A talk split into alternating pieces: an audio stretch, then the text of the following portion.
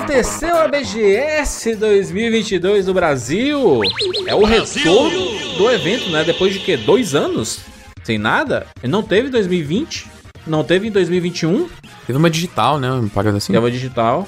Ah, Ninguém lembra também, né? Como é que lembra do digital? Teve tanta coisa digital nos últimos dois anos. Teve muita coisa digital. Eu lembro que no começo era uma a, a novidade, né? Tipo O aquelas evento lives. digital, né? As lives das, das, das bandas, né? Dos cantores e tudo. Aí, Do sertanejo, eita, né? Caraca, sertanejo ao vivo, não sei o quê. Todo mundo fazendo. Aí depois de dois meses de live, diga eu não aguento mais essas lives, putz grila. Mas aí voltou a BGS e a Monique e o Bruno estiveram lá. Em posições diferentes, eu diria, né? O Bruno com stand e a Monique como uma produtora de conteúdo aí, né? Visitando a BGS, estando a BGS, participando do evento. Queria saber a opinião de vocês. Primeiramente, retorno a evento físico e como, como é que foi o evento? Foi legal? Ah, gente, eu, eu amo BGS, assim, sabe? A gente reclama que, ah, é cansativo. Mas eu, se pudesse, teria ido os sete dias. Sério, eu Tu costuma ir todo ano? Eu vou todo ano desde 2012 eu tava indo todo ano. Que maneiro. É, não, e assim, é, é o que eu sempre falo pra galera, assim, esse ano não teve muitas novidades, assim, de jogo. E mesmo assim, eu sempre falo, gente, jogar eu jogo em casa, sabe? Eu vou lá pra encontrar a galera mesmo, pros meet and greet, sabe? Pra, pra conhecer gente nova também, sabe? Então, é, é mais pra isso, assim, que eu gosto de ir na BGS. Eu acho que esse clima de todo mundo tá ali pela mesma coisa, sabe? É muito legal. E, como eu disse, né, esse ano não teve muita novidade. Eu acho que por ser o primeiro evento pós o grosso da pandemia, porque na verdade a gente nunca saiu dela, né? Sim. Eu acho que muitas empresas talvez não, tá, não tivessem botando muita fé, sabe, de público, estavam um pouco receosos ali. É, eu acho que a própria BGS também, acho que estava um pouco receosa. Acho que muitas empresas também acabaram perdendo talvez um pouco ali de, de, de lucro, não sei. E não quiseram investir esse ano, né? Mas será que é porque também, Monique, tiveram alguns eventos anteriores à BGS que não deram muito bom, né? O pessoal fez umas coisas assim, né, que não. é, acabaram tendo uma evasão de público, né? É. O público não se interessou de, em ir, é, má, má organização e tudo mais. Não que a gente esperasse isso da BGS, que normalmente é um evento muito grande, uma própria CCXP da vida. Mas tiveram alguns aventureiros, né? Querendo, nesse ano, fazer eventos de cultura pop, cultura é, nerd mesmo. E acabou não dando muito bom, né? Então, isso dá uma espantada, né? No pessoal em querer investir uma grana forte, porque você tá dentro de um evento desse tamanho. É uma grana muito grande, né? Você vê pela qualidade dos stands, né? Uhum. É um negócio muito absurdo ali. Eu tava até conversando mais cedo, né, com o, com o Felipe sobre isso, que um evento que começou como um encontro de gamers, assim, sei lá, um churrasco na casa do Marcelo Tavares, virou um, um negócio desse tamanho. E, cara, o Marcelo Tavares, eu admiro muito ele, porque ele bota a mão na massa. Teve um dia que eu passei lá, dois dias que eu passei lá, ele tava carregando caixa dentro da loja da BGS, assim, então ele vai, ele fica monitorando o evento, você vê ele direto passando, vendo como é que estão as coisas. Então ele é um cara assim que eu admiro muito, viu? Ele é, nossa, todo respeito assim, de verdade. E tu, Bruno? Bruno estava com o stand da Killbyte, rapaz, na BGS. Depois de quanto é. tempo, Bruno, que tu não, não tinha um stand? Porque na época do 99 Vidas teve o stand da, da Killbyte, né, ali? Não, na verdade o que aconteceu, é, esse foi o primeiro ano mesmo com o stand. Na época do 99 Vidas, o que aconteceu é que nós estávamos presentes lá com o jogo, né? No stand da Microsoft e da Sony, mas a gente nunca teve uma área É própria, verdade. né? O que aconteceu que foi em 2016 e 2017, a gente esteve num um ano no stand da Microsoft e no ano seguinte nos dois stands ao mesmo tempo, né? Sony e Microsoft. Sim. Então é engraçado porque eu tive, eu tive todo tipo de experiência, digamos assim, da, da BGS. Eu já fui como pessoa física, já fui como produtor de conteúdo, já fui como convidado de stand, né? Representando lá o 99 Vidas e, e já fui também agora como expositor, né? E eu tava até conversando com o Felipe, falei, cara, é assim, a gente cansa quando a gente vai produzir conteúdo, é, mas olha, parabéns pros expositores, porque a galera passa 12 horas em pé ali, sabe, todos os dias. Tem que chegar antes de todo mundo, né, Bruno? Assim, pra organizar Exato, stand, não, montagem do stand começa três dias antes, cara. Aí você chega doideira. antes de todo mundo pra organizar a stand. A galera lá da Killbyte tá de parabéns e, e os outros expositores ali, ó, você passa a valorizar muito a figura do, do expositor, cara. Assim, eu fui todos os dias, do dia 5 ao dia 12, todos os dias, assim, e já era puxado e, e imagina pra galera, porque eu ainda pelo menos é, eu, como eu tava falando do, do Mars lá, do, do meu novo jogo lá com a Qbyte, eu ficava na salinha fazendo apresentação, então de vez em quando, pelo menos, eu podia sentar um pouco. Mas, cara, tinha a galera que ficou ali nada, nada, como eu falei, umas 12 horas em pé todos esses dias, cara. É, é pancada, assim, sabe? Mas é gratificante também. Eu acho que essa experiência foi muito positiva porque uma coisa quando você tá desenvolvendo o jogo é você tá fazendo o jogo para os jogadores, né? A pessoa tá em casa, de repente tá lá no momento que ela precisa descansar e vai jogar, mas a gente não tem essa visão até que você vê o jogador, a jogadora botando a mão no jogo. E em evento bom é isso. Você coloca o jogo lá e, e aí as pessoas começam a jogar e você fala, pô, legal, sabe? E, e, e, é bem. Você recebe o feedback na hora, né? Das pessoas ali. Exato, você sabe. Exato. Você consegue, às vezes, sem conversar com a pessoa, você consegue ver o gamer casual, assim, jogando e passando por certas dificuldades ou, ou não entendendo o que fazer de, de determinada coisas ali dentro do jogo, acaba sendo um feedback para quem desenvolve, né? De assim, opa, Sim, peraí, muito. isso aqui eu posso melhorar, isso aqui eu posso fazer um pouco diferente, isso aqui tá legal, né? Uhum. Não, sim, muito, muito. E foi bacana também porque, assim, é, a feira tava, tava bem, bem cheia, assim, principalmente como a Monique falou, na sexta e sábado foram os dias mais cheios. E é sempre uma preocupação, você é um estúdio indie e geralmente estúdio indie não leva stand, que geralmente o pessoal fica ali na Avenida Indie, que é o espaço que é reservado para os indies, né? Então uhum. você for, pô, será que vai ter tração? Será que as pessoas vão? Né? Será que o stand vai ficar vazio o tempo todo? Mas uhum. não, foi um movimento muito bacana. Tanto que a gente levou lá, até brinquei da balinha, a gente levou umas duas mil balinhas, acabou tudo, acabou. A gente levou sticker, levou chaveiro, acabou tudo, tudo. E o pessoal jogando lá e curtindo. A gente teve o privilégio de levar a coletânea lá do Top Gear, né?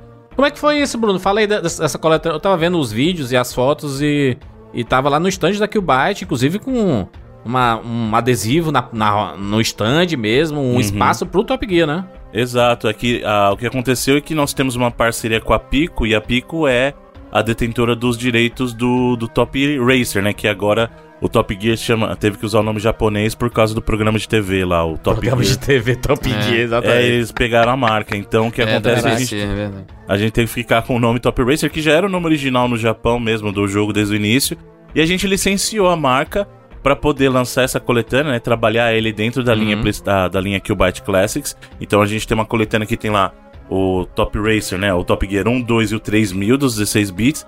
E além disso, a gente tem um jogo totalmente inédito, que é justamente uma homenagem que a gente fez pro Horizon Chase, em uma parceria junto com o pessoal da Kiris, que é o, o Top Racer Crossroads, que é um crossover do Horizon Chase com o Top Gear. A gente trouxe o conteúdo Caraca. do Horizon Chase para dentro do mundo do Top Gear. Que maneiro. Então foi muito legal, assim. E o pessoal, né? Assim, como o brasileiro adora Top Gear, o pessoal Top ficava super, né? super empolgado e jogando lá. Foi bem legal de ver mesmo. Mas vai sair aonde esse, essa coletânea? No... Vai sair em todas as plataformas. Ah, por enquanto Celular? não tem data definida ainda. Não, aí todas as plataformas que eu digo, consoles e PC, né? Uhum.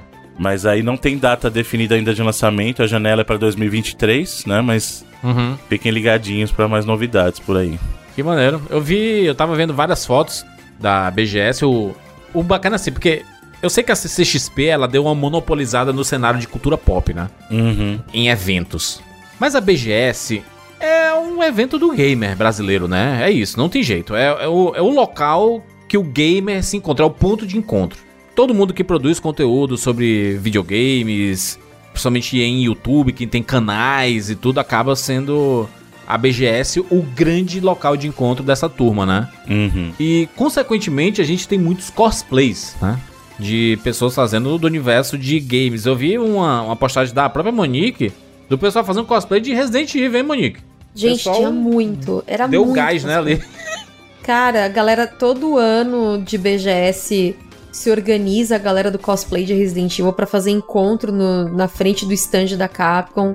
E até o pessoal da Capcom aparece lá para ficar tirando foto. E, e os caras do Street Fighter, eles estavam também aqui no Brasil, né? Os produtores. Uhum do Street Fighter 6 e eles amaram também o evento, assim.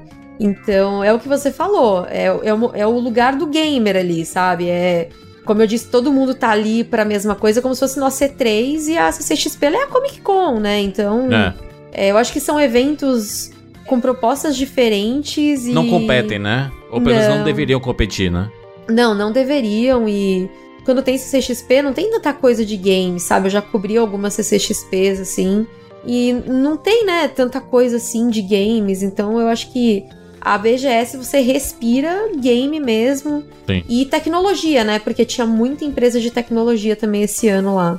Muitas empresas de rede social, né? Esse ano também. Os maiores stands lá, né, Monique? Twitch e TikTok ali, a galera em peso ali, né? O pessoal também do YouTube Shorts, né? Uhum, sim. Ai, gente, que humilhação. Fui tentar entrar no stand do YouTube, fui negada. Caraca, por que, sinceramente não pode entrar?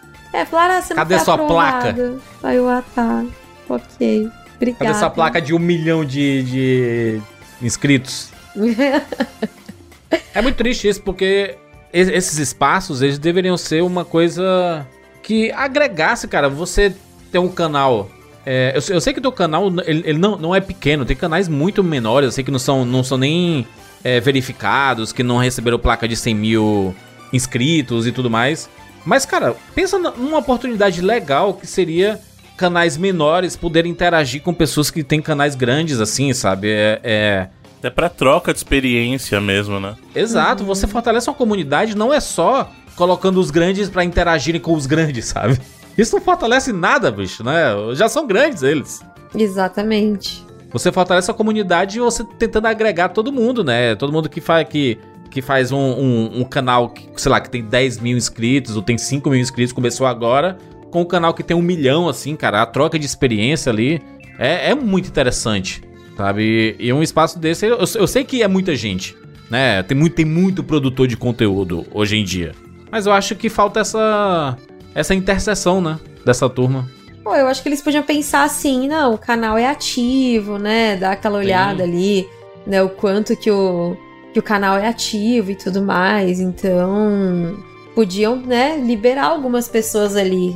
Já não é fácil, sabe? Lidar com um canal no YouTube e aí chega Sim. lá, ah, você foi. Você tá com o nome na lista? Eu falei, não. Ah, mas a gente vai ver. Pegou, eu e uma amiga minha, a gente passou o nome dos nossos canais, mas não aprovaram. A gente saiu com uma vergonha de lá. Caraca, mano. Triste, hein, YouTube?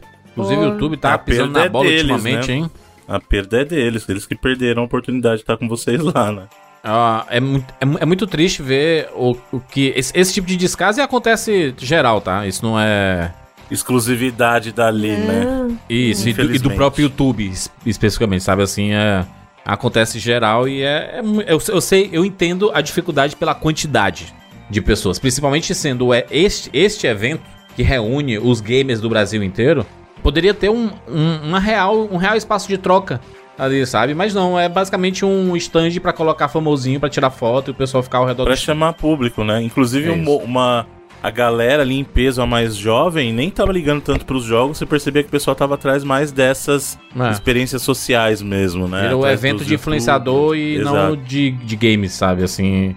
Eu, eu, acho que poderia ser repensado, mas a máquina é desse jeito, é triste, né? A máquina é, é, é. Ela destrói isso. E logo o YouTube, né? Que nos últimos tempos aí tá uma cagada atrás da outra, né? eu nunca vi uma, uma ferramenta depois que perde, começou a perder o espaço pro, pro TikTok, cara é live caindo no meio, é, é canal de desmonetizando do nada e depois volta. Vários bugs e tudo. Tá acontecendo muita coisa bizarra no YouTube, hein? Coisa que não acontecia antes. E eles podiam aproveitar esse momento aí que a, que a Twitch, né, que a concorrente também tá dando umas vaciladas em relação a Sim. pagamento e tudo. E podiam estar tá dando um apoio aí nas lives com a galera, porque, pô, incentivar mais a, a questão de membros e tudo ali, né? Mas o negócio deles é, eles estão com medo do TikTok, sabe? É. É um medo que chega a, a, a beirar o absurdo pela, pela diferença de ambos os produtos, sabe assim? Sim, né? É, tanto que o, o YouTube ele tá sendo bombardeado com esses shorts aí. Eu entendo, sabe? Eu, eu, eu é, é, um, é uma ferramenta que eu não, não utilizo, nem gosto muito, mas eu tô vendo muitos canais se dedicando exclusivamente a fazer shorts. É que é o que o público mais jovem vai atrás, Juros. O problema é que para nossa geração pode não fazer tanto sentido. Mas eu, eu tiro assim, eu vejo a galera mais jovem, né? Tanto no meio de que eu leciono, até pela minha própria filha, que é uma, uma geração mais recente.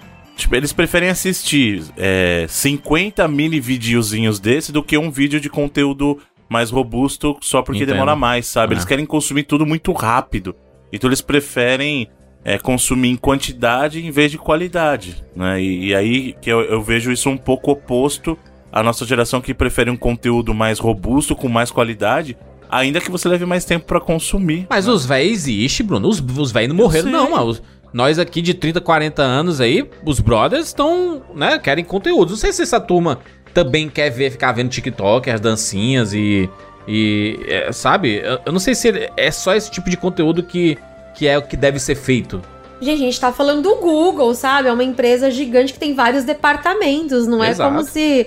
é, não, vamos focar agora só no short, sabe? Pô, É, ah, por muito favor, triste. né? Eu, eu, eu, assim, eu, eu, não, eu não sou contra a ter esse tipo de conteúdo. Não sou contra a ter. Eu só acho que é que nem quando a gente fala de cinema e venha aquela, tipo assim, ah, é filme legendado ou dublado. Eu não sou contra, é, tipo assim, ah, não, só tem que ter legendado. Ah, não, só tem que ter dublado. Não, você tem que ter as duas opções, pelo menos. Uhum. Pra você dar a opção de escolha. Mas o que eu tô, tô, tô vendo aqui é um, um favorecimento. Existe um favorecimento pro, pro vídeo curto, em detrimento disso, sabe? Porque a, a maior parte do público que consome é jovem e tudo mais. Mas será realmente, cara? A gente vê lives aí de 4 horas de duração com 50 mil pessoas assistindo, caramba. Então, mas é que tá, Júlio. Eu acho que a questão é justamente esse ponto. O que o YouTube tá tentando fazer, não que eu concorde, tá? Mas o que eles estão tentando fazer é o seguinte: esse pessoal que já assiste vídeo longo já tá aqui.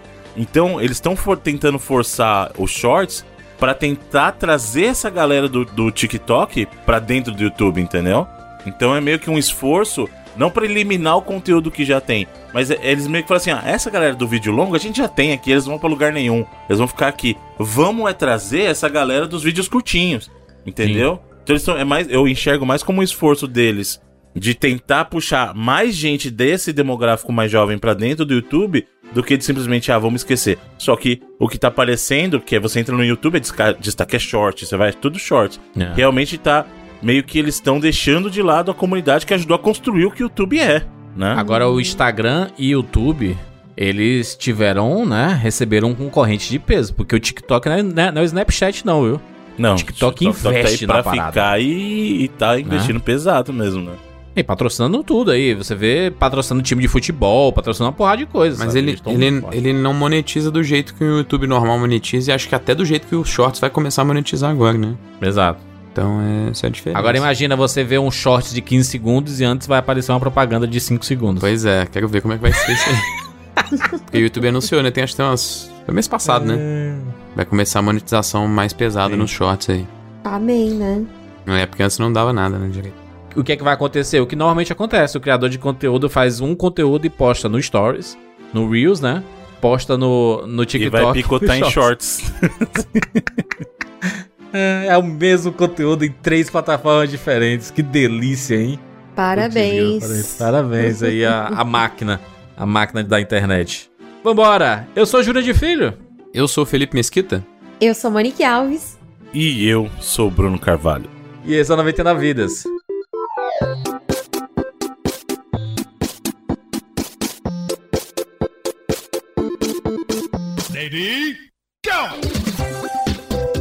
Pula, pula, pula, pula, pula.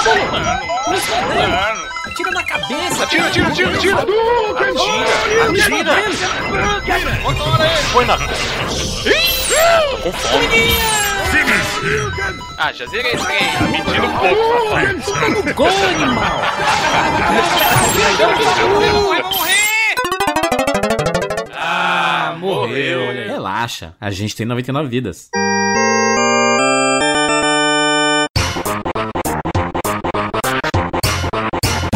Olha só, vou dar um recadinho aqui dos nossos amigos da Lionsgate Play, exatamente, que desafia todas as expectativas aqui, né, e traz um novo olhar para quem procura histórias poderosas e escolhidas a dedo, que bonito. É isso mesmo, Jandir, é Lionsgate Plus. Que é isso, cara?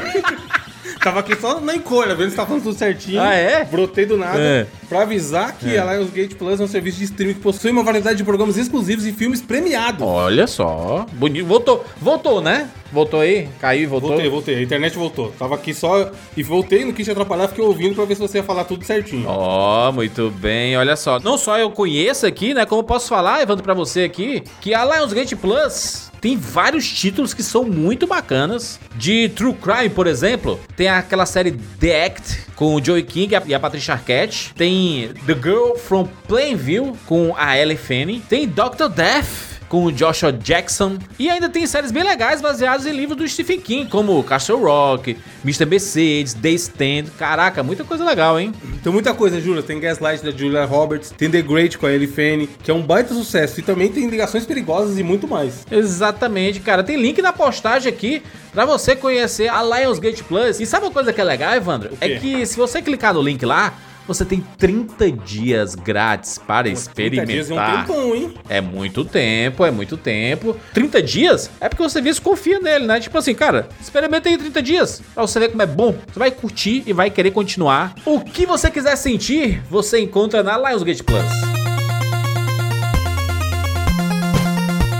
Vamos falar sobre a Lura, exatamente. Momento Alura aqui no 99 Vidas. Vamos falar sobre as novidades, muitos cursos novos aqui na Lura, que é a maior escola de tecnologia do Brasil. Cara, tem muita coisa. Você gosta de tecnologia? Você tá em outra área e quer mudar para tecnologia? Que tal começar pela Alura? Você com uma assinatura, você tem acesso a tudo, bem, Bruno? Pelo amor de Deus, né? Você pode, inclusive, se eu quero começar, eu quero trabalhar com tecnologia, nem sei a área. Faz a assinatura da Lura e dentro da Lura você escolhe a área que você quer. Exatamente, é uma ótima dica, Júlio. Vamos supor, a pessoa quer migrar para a área de tecnologia e a gente sabe que dentro da Alura você tem uma plataforma que te fornece cursos nas mais diversas áreas de formação dentro da tecnologia e você pode, com uma única assinatura, experimentar um pouquinho de cada. De repente você acha que quer ser programador, mas você se identifica um pouquinho mais na área de modelagem, ou você quer trabalhar mais na parte de inovação e gestão, se descobre uma pessoa que quer trabalhar com metodologias dentro da área de tecnologia. Então, essa é a beleza da Lura. Uma única assinatura te dá acesso a todos esses cursos nas diversas escolas dentro da Lura: escola de programação, escola de da, da Data Science, escola de UX Design. Então, você pode experimentar um pouquinho de cada e assim: hum, é aqui que eu estou, me encontrar e aí seguir e se tornar um profissional muito bem qualificado através das formações da Lura. Olha que bacana. Exatamente, alura.com.br barra promoção barra 99 vídeos ou link na postagem para você ter acesso. Juras, mesmo quem assinou, assina agora que tá bonitinho o link que tem até nossas imagens lá. Você já viu a página nova? É, tá bonito demais, eu sempre vejo bonitinha. aqui. Mesmo quem já visitou, clica aí, ó, acessa aí, promoção barra 99 vidas, vai dar uma olhada na página bonita, aproveita, já faz a sua assinatura aí, 10% de desconto, coisa linda. Delícia demais. Vamos falar sobre o bônus 99 vidas. Todas as semanas a gente traz uma edição nova do bônus 99 vidas. Eu recebi, Felipe, uma mensagem na DM do meu, do meu Twitter. Uma pessoa falando assim: Ô Juras, como é que eu faço pra ouvir o bônus? Aí eu falei, cara, né? Tem um link ótimo, que é o 99vidas.com.br barra assine. Nele, você não, não é que você vai direto pro site que você tem que assinar. Você vai acessar o nosso site, tem tipo um tutorial, né? A gente explica como é que você faz pra fazer parte da família aqui 99 Vidas, dos nossos patrões e poder ter acesso não só ao bônus, como aos nossos grupos, né? Tanto do Telegram quanto lá do Sparkle, em que você pode participar da comunidade 99 Vidas, né? E por esse link é muito fácil, né? Porque tem toda a explicação, você tem um mês de graça na faixa. Filé demais, cara. Nunca assinei, nem sei como é. Clica no link do 99vidas.com.br barra assine. Você vai ter 30 dias gratuitos para experimentar e poder conhecer a plataforma e poder ouvir os bônus, né? Isso, exatamente. Os mais de 200 bônus que a gente já tem lá. E aquilo, o bônus ele pode ter assuntos sobre videogames, sobre outras mídias, Sim. sobre as nossas vidas. E uma parada importante é que você falou dos grupos aí que a gente tem essa relação com os nossos patronos. é, através dos grupos, mas a gente também tem a relação através do próprio é, Sparkle, que é a gente respondendo as perguntas da galera lá no- nos posts, né? Mesmo até bônus que a gente tem uns temas ou que a gente tem uma discussão que se alonga mais, a gente tem costume de escolher uma, duas perguntas assim pra responder da galera, sem falar os episódios que são só sobre responder essas perguntas, né? Então é mais uma forma da gente interagir dentro do ecossistema dessa assinatura do 99 Vidas aí. Exatamente. 99vidas.com.br barra assine.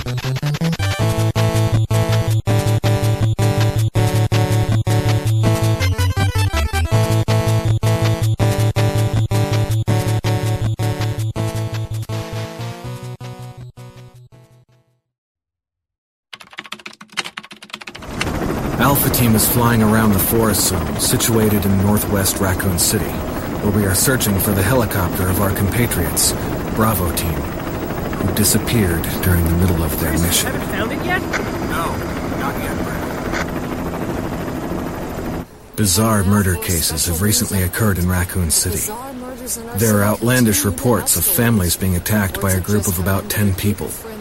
Victims were apparently eaten.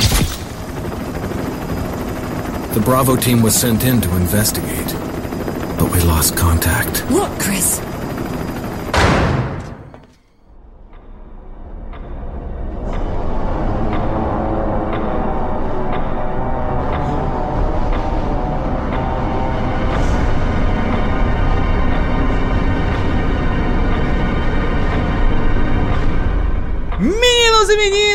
Estamos aqui juntos mais uma vez para falarmos sobre Resident Evil, exatamente, de volta para a série, na verdade a franquia, que a gente mais faz podcasts, talvez, é uma das, pelo menos, Bruno? Você que tem um conhecimento, É, se a gente for biblioteca. jogo a jogo aqui, Resident Evil é campeão de presença. talvez seja né? Resident Evil, Mario, talvez? Acho que nem Mario, porque Mario a gente teve um programa pra 1, 2 e 3, depois teve um pro Super Mario World, aí um do 64, um do Galaxy, e aí depois Não, a acho gente fez tem do bom. Odyssey. É. É, É, é, acho que a gente, a gente tem uma talvez Mario boa. Kart, esses negócios também vai entrar. Mas É, aí, mas, ah, tudo bem. Island. Se você estiver contando spin-off, aí Um, beleza, né? Aí não dois. tem como. Mas acho que talvez nem assim. 3, 4, 5. Porque Resident Evil tem Do todos um- do 1 ao 6 e Sim. remake do 2. E o Code Verônica, né? A, a gente, É, a gente tem então. Resident Evil 1. A gente fez os spin-offs também. A gente tá fazendo esse podcast de hoje, na verdade é uma é uma Um retcon. um retcon do 99 vidas, né? Vamos vamos fazer uma correção histórica. 99 Vidas, Exatamente. que é ter o único podcast de Resident Evil que não tem a Monique é exatamente o primeiro 99 vidas sobre Resident Evil, que é o 99 vidas 43 sobre Resident Evil 1, foi feito lá em 2012. Meu Deus, 10 anos atrás. E não tinha, não, não tinha Monique né, nesse podcast. A partir do 2, 99 vezes 65, passou até a Monique. Aí não deixou de ter mais a Monique. Em todos os podcasts de Resident Evil, né? Curi- Curiosamente, ambos, né? O, o Resident Evil 2 foi em 2012 também. Tanto um quanto dois. Fizemos em 2012.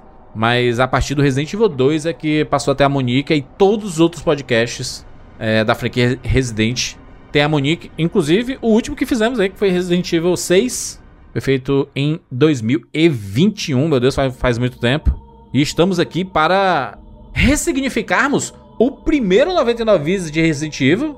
Vamos fazer um remake, né? A gente vai fazer um remake do podcast e do jogo também, né? Porque é Resident Evil 1 Remake que a gente vai fazer é, agora. E vamos acabar falando do primeiro, né, de uma forma geral e comparando ambos. Porque aqui a gente tá acompanhando a saga Resident Evil. Inclusive, uma dica boa, né? Você ouvir todos os podcasts. Porque a gente vai dando sequência, né? Sequência a todos os jogos que, que estão saindo. é, na, na verdade, que saíram. A gente, em tese, o próximo podcast Resident Evil seria já sobre o 7, né? E a gente tá faltando aí do 7 e o 8. Vai acontecer depois desses dois aqui, né? Uma curiosidade aqui, eu acabei de entrar no site, né, do 99vidas.com.br e favor. tem 10 podcasts só de Resident Evil lá, temáticos Que de bonito. Resident Evil. Que bonito. Esse será o 11 primeiro. Olha Sem aí, tá falar vendo? da, da- A gente já falou diversas vezes sobre Resident Evil em outros papos, né? Tipo, Uhum. a gente fez aquele Hall da Fama do Gênero sobre Survival, Survival, Horror, né? né? Uhum. A gente comentou bastante. quando a gente faz aqueles especiais de melhores jogos do ano, quando a gente falou de 98, a gente falou de, de Resident Evil também, Resident Evil 2 especificamente ali. A gente deu uma passada de Resident em vários em vários podcasts nossos, mas aqui vamos falar sobre Resident Evil Remake, que saiu em 2002. O primeiro Resident Evil saiu quando? 96. 96, né? Ih, rapaz, né? Um remake seis anos depois. Pois é, hoje em dia a gente acha pouco tempo, né? É. Last of Us aí agora foi nove anos, a gente tava é, in- incrédulo, assim, mas. Mas é porque também o salto das gerações É, era muito mais absurdo antigamente, né? Então, Sim. Exatamente. Exato. o nossa, do PlayStation 1 pro que eram 32 bits, né? Pro Nintendo GameCube, uns 128 bits. A gente já olhava o 32 bits e falava, não, não tem como ser mais real que isso. Aí chegou o Ih. 64. não, não tem como ser mais real que isso. Aí chegou o 128. Não tem como ser mais real que isso. Caraca, eu consigo ter essa memória cristalina assim na cabeça de que quando eu jogava PlayStation, eu falava assim: "Meu Deus, chegamos no ápice do que um videogame pode trazer de realidade". É, aquele desenho virou uma coisa real, né? Porque antes a gente E aí você olha em desenho, dia e né? fala assim: "Como assim, cara? Isso aqui era realidade, né?" o que não há falta de referência, né? Aí quando você jogava, você jogava lá o Winning Eleven, você fala assim, cara, é o Ronaldinho, certeza. Aí você olha hoje em dia assim, como eu enxergava isso aqui? Não, eu, eu lembro de jogar o, o Wing Eleven, tipo os carequinhas, né, do tipo do. O Wing Eleven, é, acho que 4 ou 5 ali. E aí tinha o Ronaldo, aí tinha o Roberto Carlos. Que é tipo assim, era basicamente o mesmo personagem, um baixinho e um alto, sabe? Isso. E aí, eu lembro do meu pai entrando na sala e ele falando assim: qual jogo tá passando aí? Eu falei: é isso, pai. É isso. É real o negócio, né? tipo assim, eu fiquei com, a- com aquela sensação na cabeça de que ele foi ludibriado pelo jogo de videogame, ele pensou que era um jogo de verdade. E eu fiquei encantado, assim, pai, é isso, é real a parada, tá muito bonito. Aí você olha hoje em dia. Isso fala muito sobre o estado da, da qualidade de imagem das TVs da época também, né? Exatamente. É. E, do, e do- e do- e do meu pai também, que tem um problema de vista, assim, né? Ele tem 25% As coisas foram da ficando visão, assim. é, inversamente proporcional, né? A TV foi melhorando É. também. Na verdade, os dois, né? Mas na época ele tava os dois propícios pro seu pai achar que era a realidade.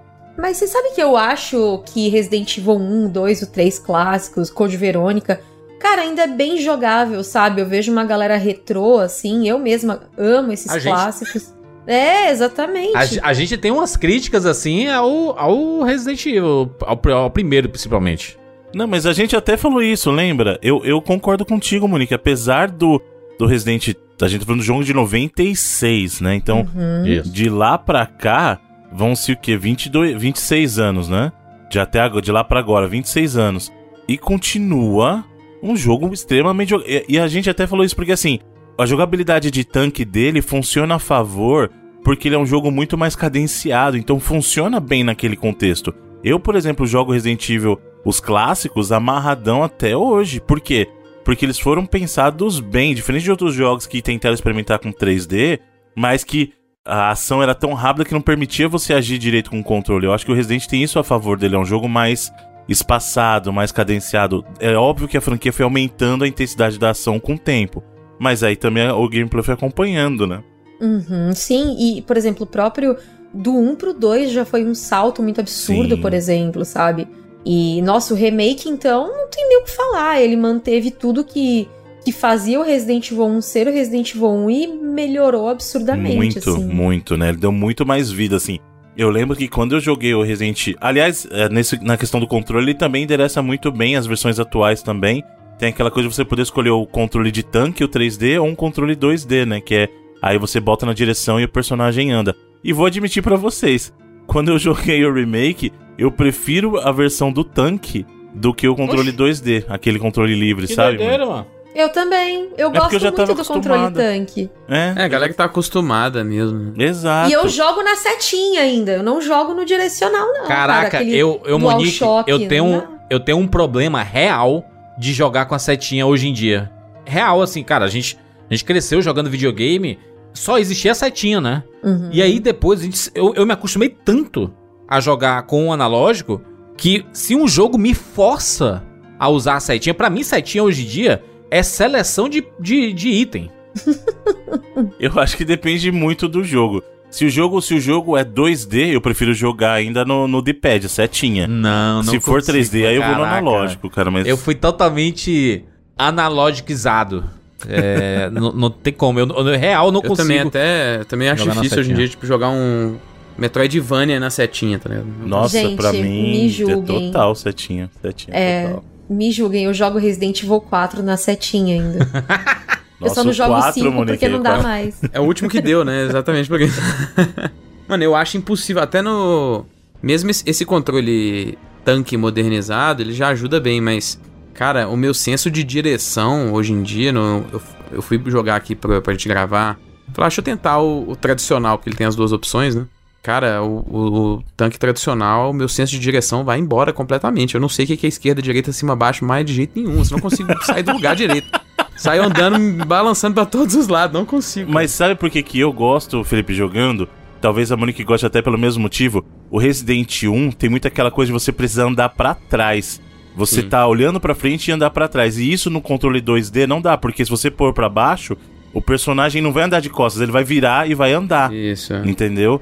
Então eu gosto muito no Resident de você estar encarando os zumbis, eu gosto de poder andar pra trás.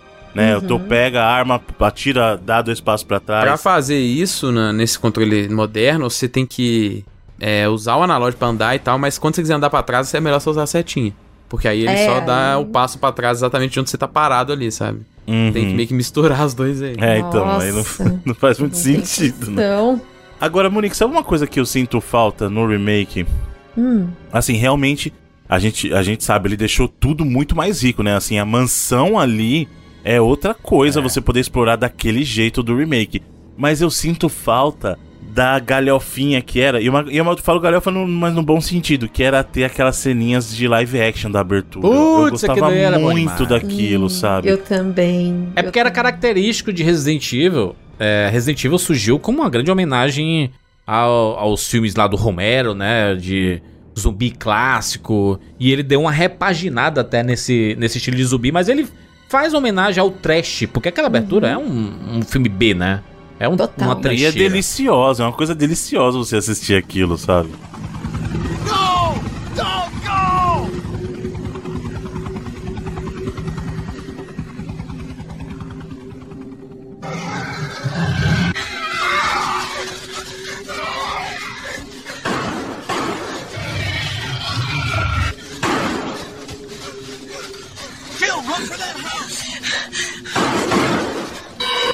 No, don't go! A dublagem maravilhosa, assim, os atores E vocês sabem inacreditáveis que ali. encontraram os atores, né? Vocês estão ligados, né? É, eles até colocaram eles pra jogar, não foi, Monique? Eu Colocaram pra isso jogar no, o jogo. no canal da, da, da, da Monique, de... De vez em quando tem essas curiosidades, assim, de... Achamos fulano de tal. e aí o pessoal vai atrás dos atores, porque quase nenhum deles ali permaneceu no, no mundo artístico, né? Não, e, e assim, tem, por exemplo, os caras nem sabiam que chamava Resident Evil no, no ocidente. Pra eles era Biohazard. Biohazard. Ah, eu participei ali do Biohazard. Tem uns que não sabem nem do que que participou e que só ficou sabendo agora, porque, sei lá, às vezes a pessoa fazia quatro trabalhos no dia e não fazia ideia, sabe, do que tava gravando, como foi É. o caso da atriz da Rebecca. E agora o do Chris do Barry e do Wesker, eles estão, principalmente do Chris do Barry, eles estão muito engajados com a comunidade. É, teve um cara lá de Utah, que é o Andrew Saulo, que chamou eles pra gravar um fanfilme, assim, então eles estão super engajados. E já falei com o Marcelo Tavares, pelo amor de Deus, traz esses homens pro Brasil, enquanto eles estão cobrando barato ainda. Porque a hora É. que eles deslancharem vai ficar mais caro. Então, nossa, seria muito incrível a gente poder fazer um meet and greet com eles numa BGS. Caraca, e eles... E eles fizeram só o que? O filminho do começo e do final ali, basicamente, né? O- Uhum. é. Será que eles pensavam que era um filme que tava sendo feito ou que era um jogo? Acho que as vozes eram deles, as dublagens eles fizeram também, não fizeram, Monique? As vozes eram deles, né? não, Não era eram deles? outros dubladores. Hum. Inclusive, uma curiosidade. É, não, bizarro. Por exemplo, o ator do Barry, ele tem sotaque da Nova Zelândia. Então, tipo, ele não ia conseguir fazer um sotaque mais americano. Ele não é dublador, sabe? Meu, ele era um professor, pra vocês terem uma ideia. Abordaram ele na rua, falaram: você é a cara do personagem que a gente quer fazer. E, e assim, esse, esse pessoal que mora, morava no Japão, pelo menos, fazia uns bicos de ator de vez em quando, Sim. sabe? Então ele, ele tipo, fez alguns bicos de propaganda em que ele não falava nada. Mas eles fizeram toda a dublagem em um estúdio pequeno. Eu cheguei a entrevistar o dublador do Barry, né? Que inclusive parece com o Barry também, então é tipo é o Barryverse, assim. E ele tava contando que foi num estúdiozinho minúsculo. Eles gravaram tudo num dia só. Era tipo zero estrutura. Era. Tipo, eles pegaram o.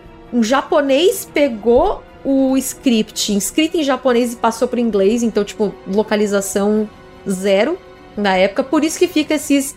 Essa coisa bem japonesa mesmo, assim. Por exemplo, eu tô estudando japonês, né? E o japonês ele é extremamente redundante e tipo assim, tá tudo bem você ser redundante, você subir para cima e descer para baixo no Japão. Então, tem um diálogo, por exemplo, que ele fala assim: "Ah, Jill, você tá aqui?" Aí ela: "Tô, você tá aqui?" Sabe? Tipo Mas é, isso a gente vê muito em anime, né? Uhum. É tipo assim, você fala: "Eu acabei de encontrar o Ikki naquele lugar". O que você encontrou o Ikki naquele lugar? É mesmo? Tipo assim, é simples. Ele acabou de falar isso, caramba, né? Para com isso, Se cara. tirar essas coisas, o episódio tem 10 minutos, né? Exato, né? Você encontrou o Ikki naquele lugar? Meu Deus, você encontrou o Ikki naquele lugar? É mesmo? Sim, eu encontrei o Ikki naquele lugar. Tipo assim, você. né, as linhas de textos, elas, né, são muito redundantes mesmo. Sim. E eu entendo esse, esse negócio do o japonês estar fazendo. Ah, eles querem fazer um filme e a- um filme ou um jogo. E naquela época ali a gente tem que considerar que os anos 90 foram, né? a- foi a década desse FMV, né? Esses filminhos pra colocar em jogos, né? Que a gente tinha o 3DO, a gente tinha diversos jogos sendo feitos, é, aqueles Command Conquer, né? A gente tinha muita coisa de PC, aquele Fantasmagoria, que eram os jogos interativos. A gente tinha muita coisa sendo feita pra videogame, né? Meio que quebrando essa parada de filme de verdade é ou é sério ou é filme, sabe? Na, na verdade tem um filminho dos jogos, né? No caso desses videogames de CD, era um jeito até de usar o espaço excedente, que Isso. principalmente no começo você tinha muito ali, porque nem todo jogo gastava os 700 MB do CD, né? Então você tinha essa possibilidade de ter algo, simplesmente um vídeo, né? E aí você podia até, às vezes, dependendo do, do, do console, do jogo, liberar o seu, o, seu poder de processamento do, do joguinho pra fazer outras coisas. Não preocupar, por exemplo, em ter que fazer uma cutscene renderizada no jogo. Até né? custo, né? Porque assim, ah, imagine se quiser, mas fazer tudo isso que a Monique explicou era mais barato, por exemplo, do que alguém tentar criar uma animação em 3D.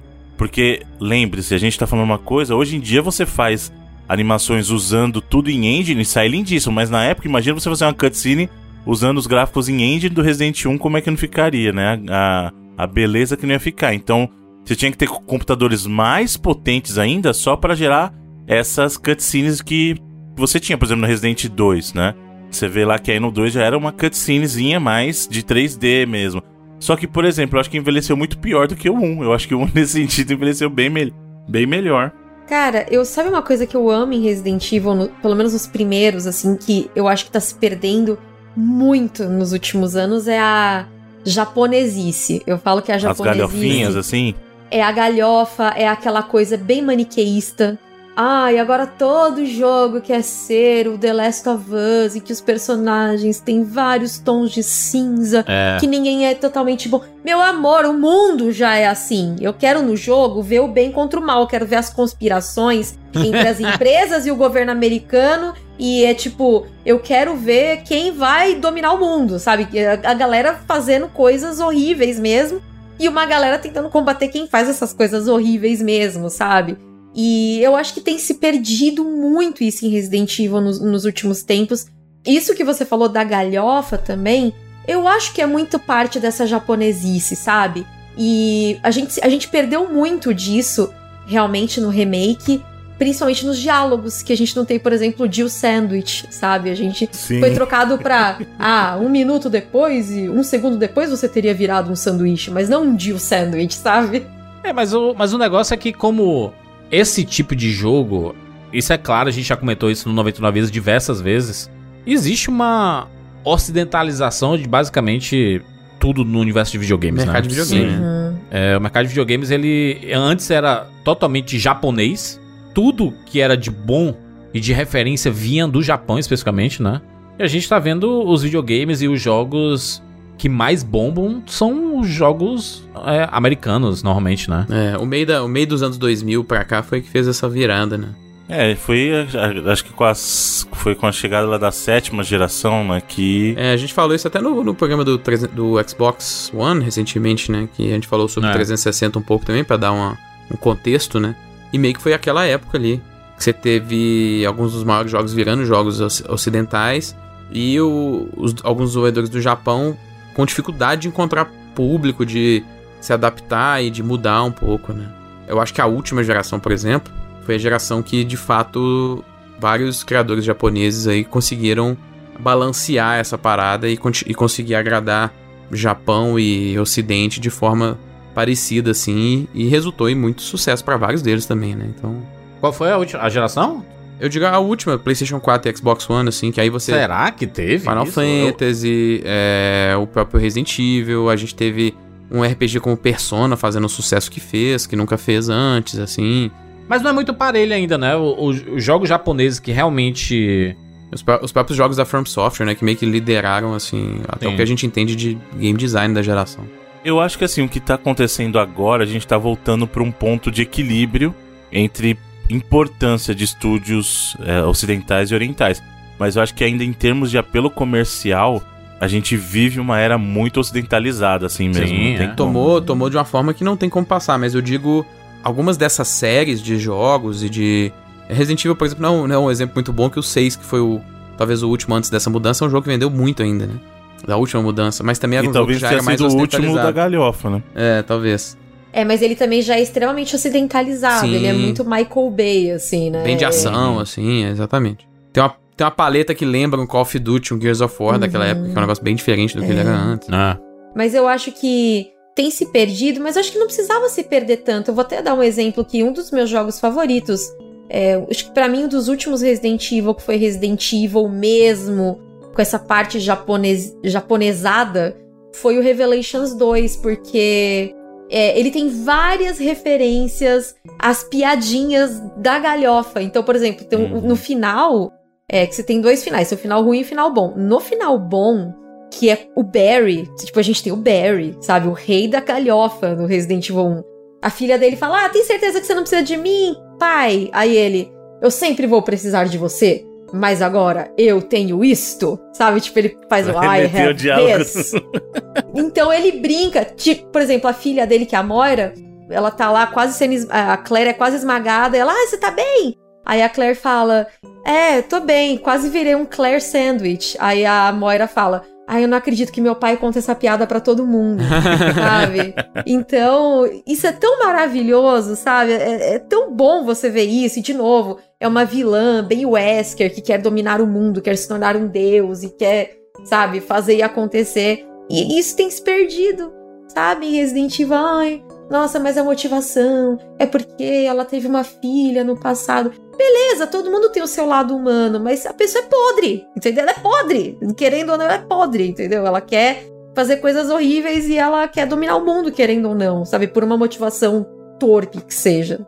É, mas pegando ali o, o primeiro Resident Evil, o remake, ele deu real a melhorada absurda, né? É um absurdo ali o que Muito. eles fizeram.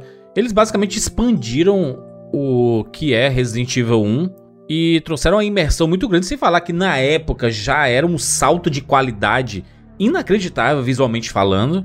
Hoje em dia, você vê Resident Evil é, Remake e, e você jogar e tudo, você ainda continua muito foda, sabe, jogar. Ele é um negócio, foi, foi, foi realmente um dos melhores remakes que foram feitos, assim, né? Sem dúvidas, Juras.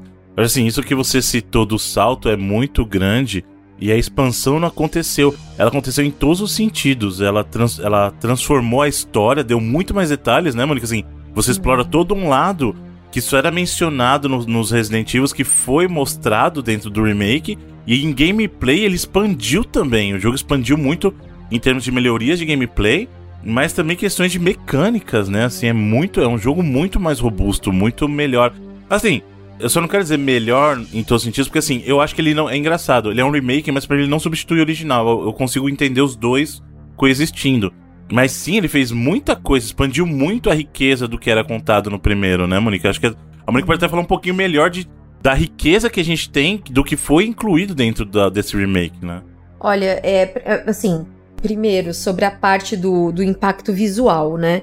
É, eu até mandei aí no Discord pra vocês o link do primeiro trailer, o trailer de anúncio, né, do remake. Tem link no post, hein, gente, pra vocês verem aí. Nossa, quando eu vi esse trailer, eu lembro na minha internet de escada ainda que eu tive que baixar.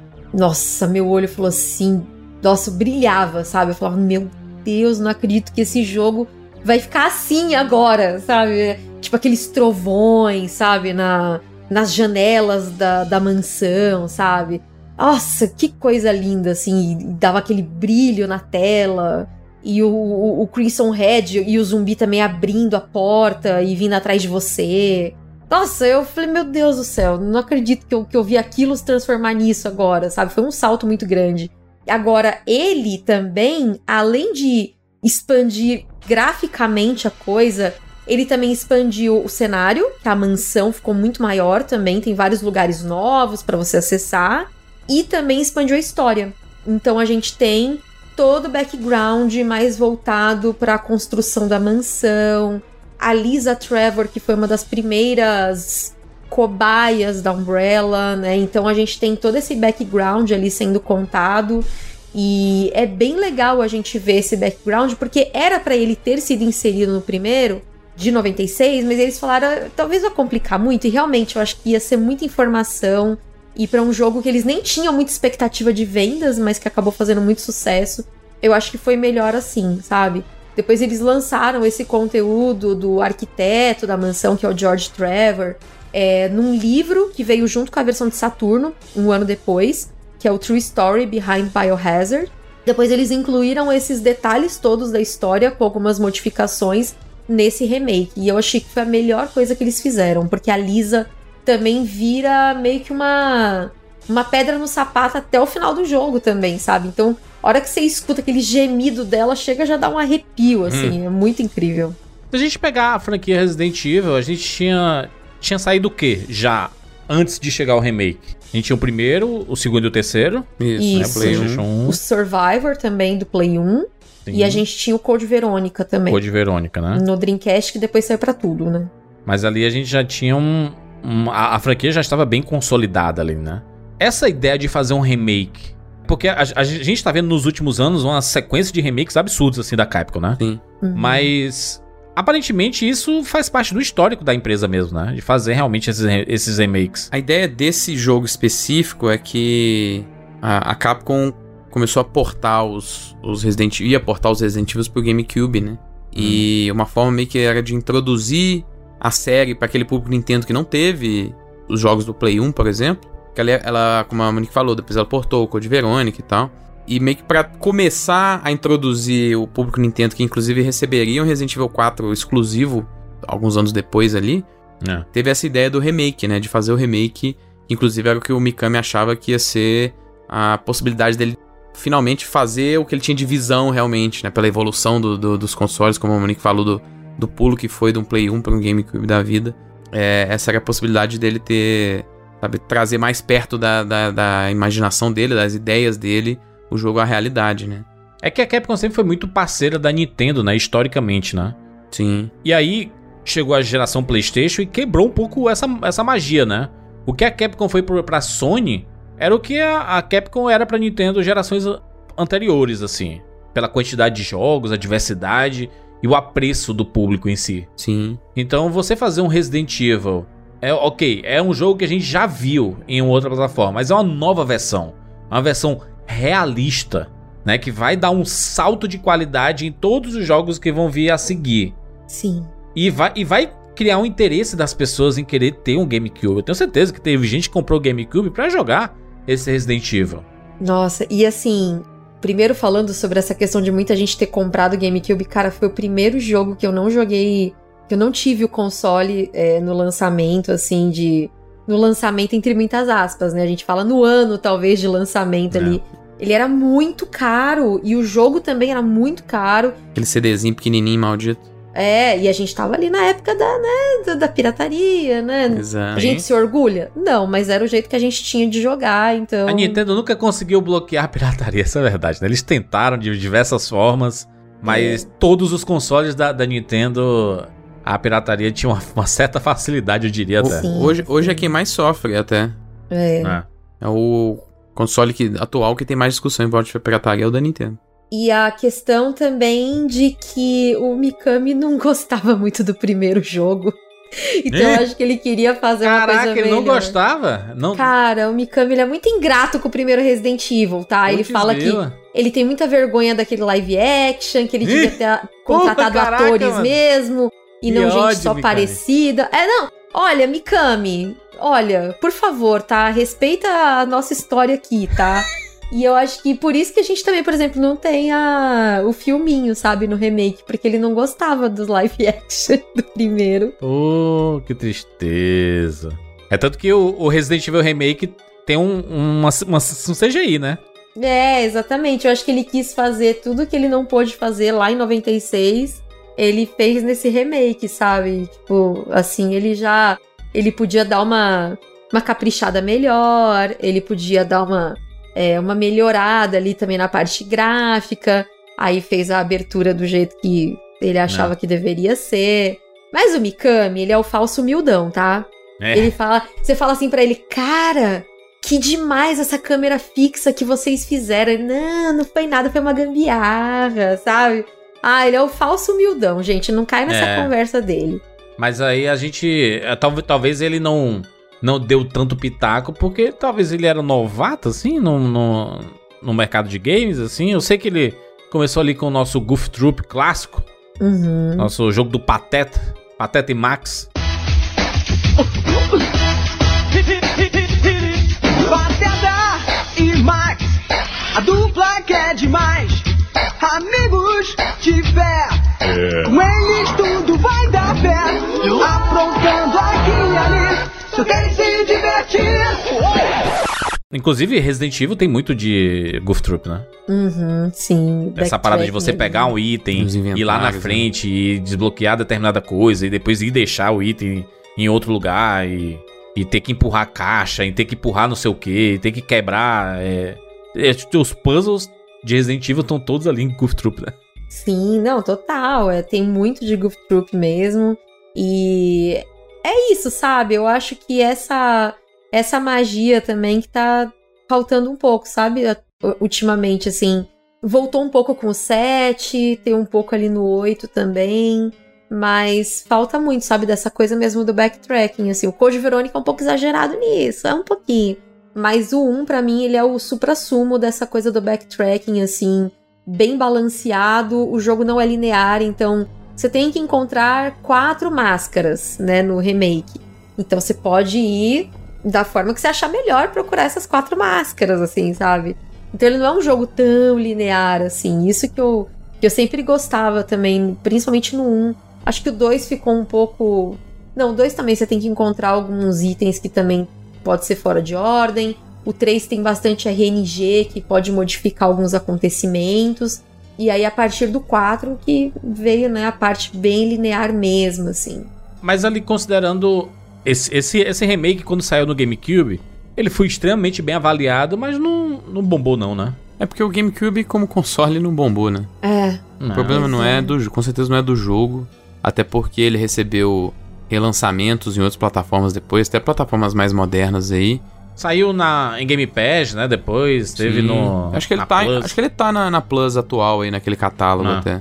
É, do, do Extra, né? é, ele tá, ele tá na Deluxe ali do, da Plus e Isso. É, Deluxe, né? Porque ele é, ele é considerado um jogo retrô, né? é, vamos torcer pra entrar o 2 e o 3 também, porque assim a gente não precisa mais do Play 3, né? Pra jogar os clássicos.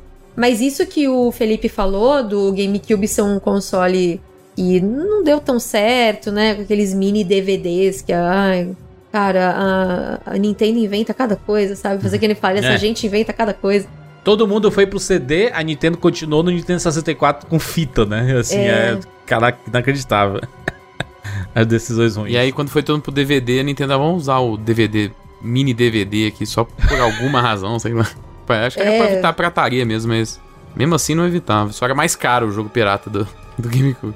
Você não entender que o seu videogame ele podia ser também um player pra outras mídias é muita burrice, gente. Sim. É, o foda também é que o Play 2 foi muito grande, assim, né? Foi uma competição É. muito difícil, né? Então. Sim. É, mas mesmo assim, né? Rolou uma. É, quando se pensava que era burrice, né? grande, o Wii chegou e arrebentou tudo, né? Então, É. É, sendo completamente diferente dos outros, né? Então ela não tava Diferente. tão, tão errada né, no pensamento. Mas será que não fez com que a Capcom repensasse a ideia dos remakes que ela fez em 2002? E o primeiro remake que ela fez foi em 2019, né? Sim. Ah, Aliás, É, o primeiro 2002, remake né? pós é, do 2002 e o remake de- do, do Resident Evil 2 remake em 2019. Então um salto. Eu não sei se, se fez ela grande, né? repensar remakes. Porque o que aconteceu foi o seguinte: esse remake ele era exclusivo do GameCube inicialmente, né? Uhum. Pra aquela geração ele continuou exclusivo, né? Ele não saiu pra outros videogames daquela geração. E depois disso a Capcom fez um acordo com a, com a Nintendo por mais jogos exclusivos. Que é inclusive o acordo que continha o próprio Resident Evil 4, né? Que esse sim, naquela geração mesmo, saiu pra outros. Pra, saiu pro PlayStation, né? Depois. Eu acho que, por exemplo, por exemplo, o que aconteceu com o GameCube, ele não, não deu muito certo, não vendeu muito, é, é um dos piores consoles da Nintendo aí, de vendas.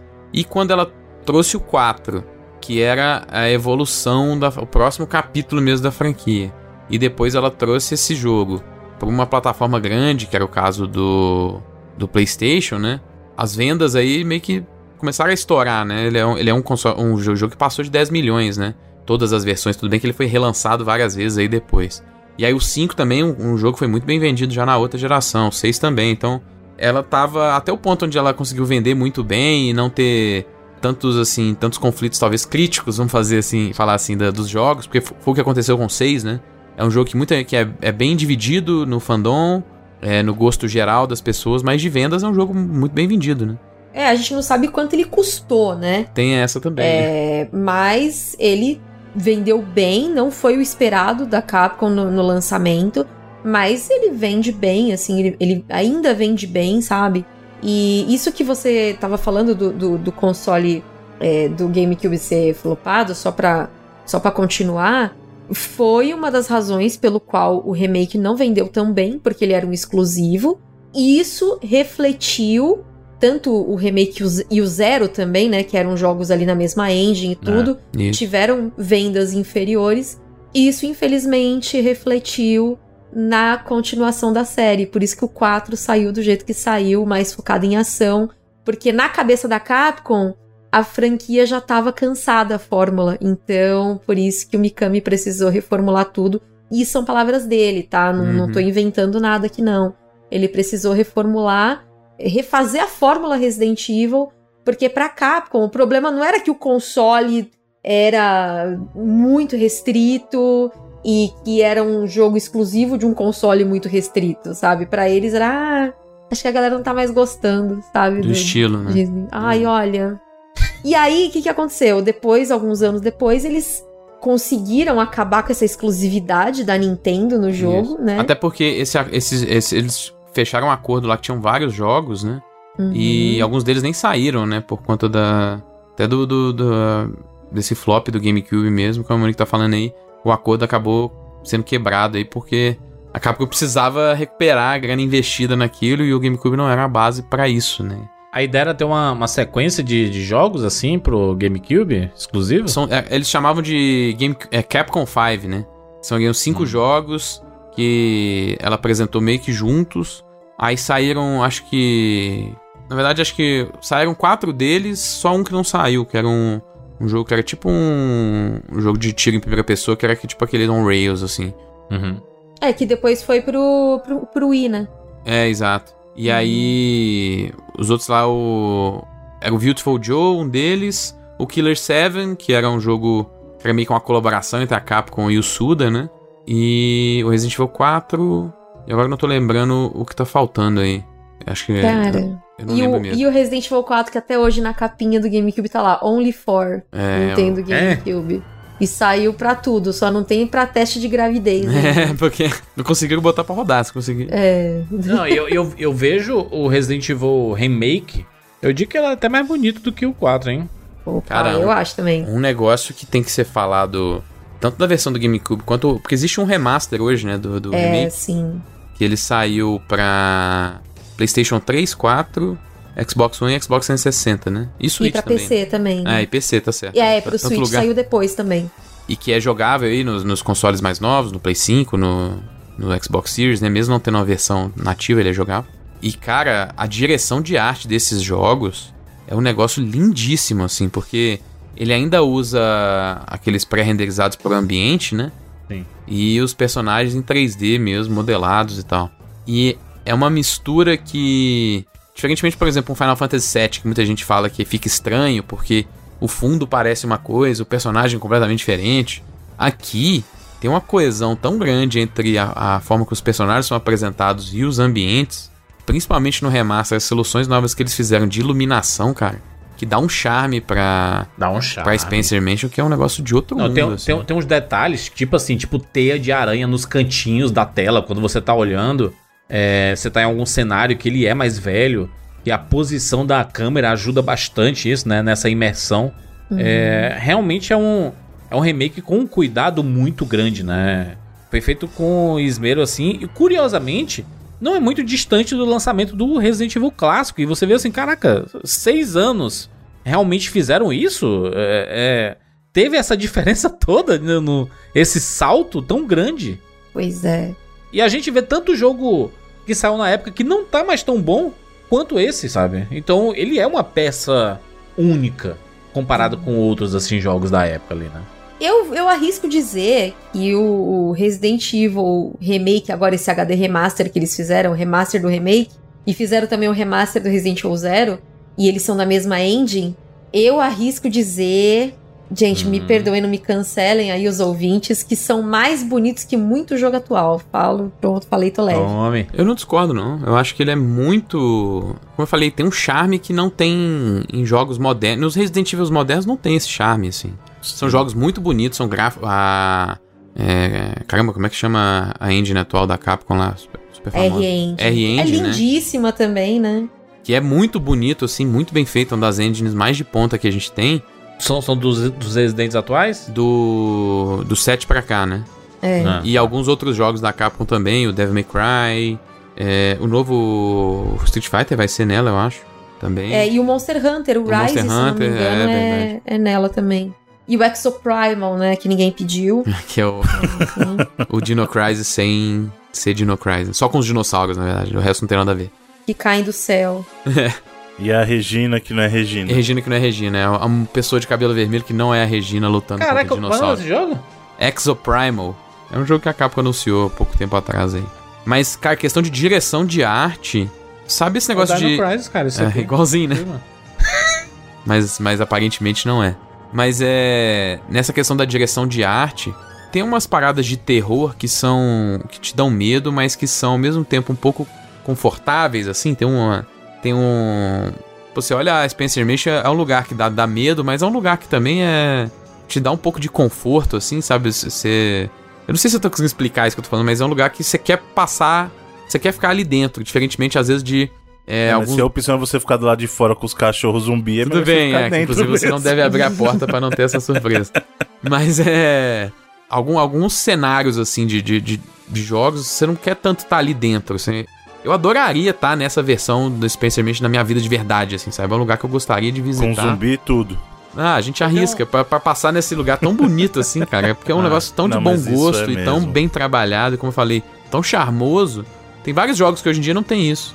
Eu tenho um conflito de opiniões com isso, sabe, Felipe? Porque eu gosto muito de estar jogando hoje em dia os jogos assim e você entrar numa, numa casa e, tipo, não ter load nenhum, não ter nada, assim, você simplesmente entrar e tá um ambiente diferente, tudo ser muito contínuo. Eu Sim. gosto disso. Eu gosto da parada de.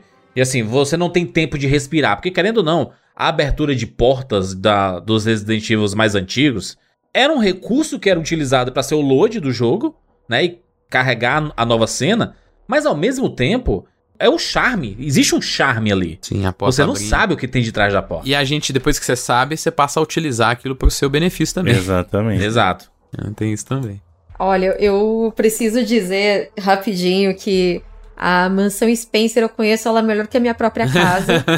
porque eu sei onde tá cada coisa e às vezes eu guardo as coisas na minha casa e eu não sei Não aonde eu tá, mais.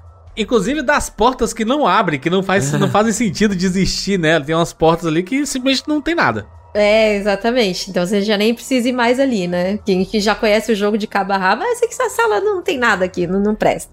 Então, assim, eu entendo esse sentimento de conforto com a, a Mansão Spencer. E digo mais, é um jogo, tanto clássico quanto remake, que eu amo ele de cabo a rabo. Tipo assim, você sai da mansão, aí você vai pra parte da Guard House, né? Que depois ficou como Residence no, no remake. Aí depois você volta pra mansão, aí você vai pro subsolo e vai pro laboratório. Eu amo tudo. O processo todo, tanto no clássico quanto no remake. Resident Evil 2 clássico, eu amo tudo também. A parte da delegacia, aí você sai vai pro esgoto, do esgoto você passa pela Dead Factory, da Dead Factory você vai pra lá, pro laboratório. Amo tudo também. O mesmo não acontece com o 2 remake. Eu só gosto do trecho da delegacia. É, vai pro esgoto, eu já fico bodeada. É, Que mudou bastante, né? Isso aí, o remake é bom, mas realmente eu acho que aí é que tá. O remake do Resident 1, ele retém muito do charme do primeiro. Eu acho que o remake do 2 é bom também, mas é exatamente isso. Eu acho que eu, eu consigo enxergar que a parte até a delegacia foi muito bem trabalhada, no sentido de você se sente bem em casa e depois é o mesmo jogo, mas não é, sabe? Dá aquela sensação de é o mesmo jogo, mas não é no remake do 2. É total, não, não, não. Eles não são. Não tem o mesmo nível mesmo. de- Exatamente, faltou um, um pouquinho mais de cuidado no restante do jogo. Coisa que não rola nesse aqui, né? Como a Monique falou, nesse, nesse remake. Exato. Mas Tudo sabe o que? É exatamente o que a Monique falou. Eu acho que o que colabora muito pro charme desses serem preservados, e até eu concordo, eu acho eles muito mais agradáveis do que os próprios Resident Evil. Os do. Vou falar Resident Evil, porque é plural de Resident Evil. Evil. Os Resident Evil. Resident Evil. o, o 7 e 8, por exemplo, que são sim jogos maravilhosos tal, mas falta o charme que os Residentes clássicos e até o remake tem, que é justamente essa mescla que a gente tava conversando do é, os personagens são em 3D, mas a- essa mansão ser pré-renderizada é o tipo de coisa. Só que aí que tá. Ele é pré-renderizado, mas já é pré-renderizado com texturas altas, né? Então se são imagens Isso, de alta é. qualidade. Então faz toda a diferença pra contribuir com esse charme maravilhoso que tem o jogo. Sabe? Que é uma coisa que a gente perdeu quando você mudou tudo pro 3D, né? Quando tudo passa a ser 3D, aí você já tem, talvez, claro, uma construção de mundo mais rica, porque você tudo fica explorável, mas você perde talvez um pouco da, desses visuais que o uso do pré-renderizado dava, Sim. sabe? Um grau de realismo, né? Exato. Não, a mansão alto, né? é, é bonito até hoje de ver. Eu concordo com o que a Monique falou. São mais bonitos que muitos jogos hoje em dia, não é à toa. E, e também, claro, a vantagem dos, dos remakes, do, é- do remaster do remake, que eu sei que a Monique adora é poder jogar com o Chris novo, né? Em vez de jogar com o Chris. Porque vamos combinar que esse Chris do Resident aí não. né? Esse Chris intermediário não é seu favorito, É. né, Monique? É, assim, eu, eu, eu gosto muito do Chris, ele é meu personagem masculino. Não, tô falando favorito. dessa versão, do, do Chris Ah, do intermediário. O do, o- porque assim, o Chris ele é o cara que mais muda na franquia inteira. Assim, a, a- Sim. assim, a Jill muda, mas o Chris mudou. Tanto da, do 1, a versão que a gente já vê lá no, no Code Verônica é outra. Aí a versão dele nessa é outra. E aí tem o Chris, o Chris bombadão, boladão do, do 5 pra frente, né? Sim, sim. É, coitado, né? Ele passou por muitos traumas, coitado. Mas realmente, e assim, uma outra coisa que a gente precisa também falar é do fator replay do Resident Evil 1 Remake, que eles colocaram alguns modos muito legais, assim. Então, por exemplo, a gente teve Resident Evil 1, aí a gente teve o Director's Cut que acrescentava o Arrange, Que era, né? Que era uma bacana versão do época. diretor. Só que o que é Resident Evil muda? 1 Remake Ele troca a posição dos itens, chave, muda É. de lugar, né? Ah, não, mas aí. Mas é só chato, né? Esse daí. Não, mas aí você joga diferente. Cara, ele é muito mais difícil. Jogar com o Chris, então, é super difícil nesse É. modo arrange. E é o que suportava o DualShock, né? O Director's Cut. Depois ele ganhou uma versão do Depois DualShock teve uma versão uma trilha. DualShock, é outra Além ainda dessa. versão. É, Que aí tinha até um disco com save de arma, né? Tinha uns modos secretos lá pra ele e pro 2, né? E teve aquela trilha sofrível lá do cara que era fraude, o Beethoven do Japão. E, enfim, uma longa história. E É. o cara foi descoberto como uma fraude. Mas, de qualquer forma, ele tem um fator replay tão bom porque ele adiciona dois modos. Três, na verdade, né? Você tem o modo normal. Quando você termina, você habilita um modo que eles falam que eles queriam fazer isso pro Resident Evil 1 original. Em que os baús não são conectados. Então o que você colocou em um baú só vai ficar naquele baú. É, aí é interessante, hein? Porque é uma roubalheira foda. É tipo assim, a gente sabe que é jogo, né? No fim é, É, jogo. mas é lógico, né, Jurandir? É videogame, pô. Eu sei, mas é esse, esse negócio ele traz um grau de realismo assim. Eu vejo The Last of Us fazendo isso. Mas eles não fazem, né, obviamente, porque é um jogo no fim das contas. É, exatamente. Mas é legal você ter um baú único em cada Sim. local e você saber que você colocou. É, então só que você precisa lembrar depois, né, onde você deixou. Mas como, como, como você tem o, o fast travel, você consegue ir pra esses, essas localizações. Não, no Resident tem não Fast tem Travel fast onde? travel. não, não, não. Tô falando, tô falando, eu, tipo, eu tô jogando o Horizon Forbidden West, né? Não, aí tudo E aí, bem. do lado de cada save tem um, um baú, sabe? Uhum. Que você pode colocar lá, ou que tem todos os. É, no Resident Evil não tem isso não. E outra, se você deixar um negócio lá na mansão e você já estiver no laboratório, você não consegue voltar mais dependendo da, de onde você tá ali. Você pode, inclusive, se trancar, porque vamos supor, eu deixei um item lá que eu preciso pra voltar depois, já era. Eu gosto da, da ideia do, do realismo, assim, na, naquele sentido assim, de você pega um item e o item ele tá à mostra é, na sua roupa. Tipo como acontece muitas vezes em The Last of Us mesmo. Uhum. Do nada, o Joel, nas costas dele, tem 300 itens, sabe? Tem uma bolsa gigante e aí tem duas armas diferentes e tem a pistola. E tem um pedaço de pau, e tem, tem, um, tem um monte de item ali ao redor dele. Eu gosto dessa ideia. Você sabe que isso não é realista, uma bolsa daquele tamanho, comportar todos os Não itens, é você sabe que por realismo. si só já não é realismo. né? Não é realismo, mas pelo menos ele dá uma falsa Ele engana impressão É, de, sim. de realismo diferente, por exemplo, jogando o próprio Horizon Forbidden West, tipo, ela pega um item de decoração e ela simplesmente enfia em algum lugar no corpo dela e aí ela vai entregar pra alguém e ela tinha uma bola gigante dentro do corpo dela. Ela, futuro, ela nem, nem Jurandir. bolsa tem, né? Ela tem um tele, é um tele, é um portal onde ela coloca as coisas. é um é portal, futuro. exatamente. É, ficção científica você permite... Ela tem vários bolsos, talvez, assim, na, na roupa dela, dependendo, mas tipo, eles não tentam nem passar uma ilusão do que ela tá carregando essas coisas. É mesmo. tipo a sacola da Hermione, tá ligado? É, assim, ó, exatamente.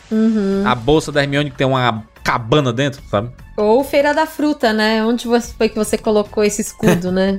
Exatamente. Que pergunta, Então- Robin. Então, é, pra mim é meio que isso. Mas assim, tudo bem, é um inventário em que um- uma Rocket Launcher ocupa o mesmo espaço que um emblema, mas enfim, isso aí a gente. É videogame, que- né? É, É videogame, faz, a né? gente, a gente tá lá pra jogar mesmo e é Exato. isso aí. Mas é legal esse grau de imersão de realidade. Sim. Eu curto, eu curto, sabe, essa parada. Mas falando ainda dos- do fator replay, além desse modo que você tem dos baús não serem conectados, chama Real Survival, então sobrevivência real. E a gente tem também depois o One Dangerous Zombie, que aquele zumbi que é o Forest, que você pega a bazuca nele, ele fica em alguns pontos da mansão e você não pode atirar nele, porque ele tá cheio de bomba. Então ele fica te perseguindo em alguns pontos da mansão. E tem um outro modo que é o mais difícil considerado. Pra mim, para mim o Real Survival ainda é o mais difícil, que os, todos os inimigos do jogo estão invisíveis. Chama Meu Invisible Deus. Enemy. É. E aí quando você termina ele, você habilita uma mensagem do diretor, algumas artes conceituais e tudo. Então ele é tipo assim, OK, você zerou a vida, sabe? Quando você termina ele assim. Então, ele tem, esse jogo ele tem muito fator replay assim, e, e ele é muito bom nesse ponto também, além de, de níveis, né? Hard, normal, easy. O próprio rem- é, remaster colocou o very easy também, né? Então, isso facilita também para que as pessoas se aproximem, tanto que vendeu bem esse remaster deles, né? Vendeu mais de um milhão de cópias, Poxa, tanto ele quanto o Zero. caraca, que legal, né? Uhum. Foram bons, boas, boas vendas pra um Sim. jogo velho, né? Uhum. Que tava restrito ao a Nintendo, né? Ao GameCube ainda. Ele vendeu parecido com o que vendeu no próprio GameCube, assim, um jogo um relançamento é, mais de 10 anos depois, né? Sim, sim.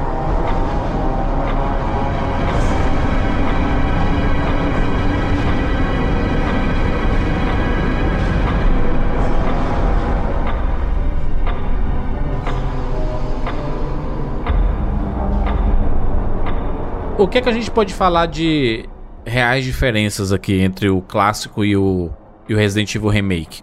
Essa mudança gráfica, né, estética, é, é bem óbvio, né? A gente consegue ver. A mansão, ela tá maior? Tu consegue sentir que a mansão é maior, no remake do muito que o... maior, né? Uhum. Você tem novas áreas da mansão que não existiam no original.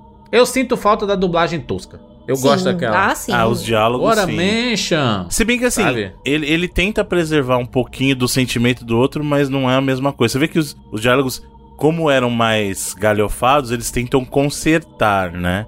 Mas realmente falta, eu acho que era um charme do primeiro mesmo, né?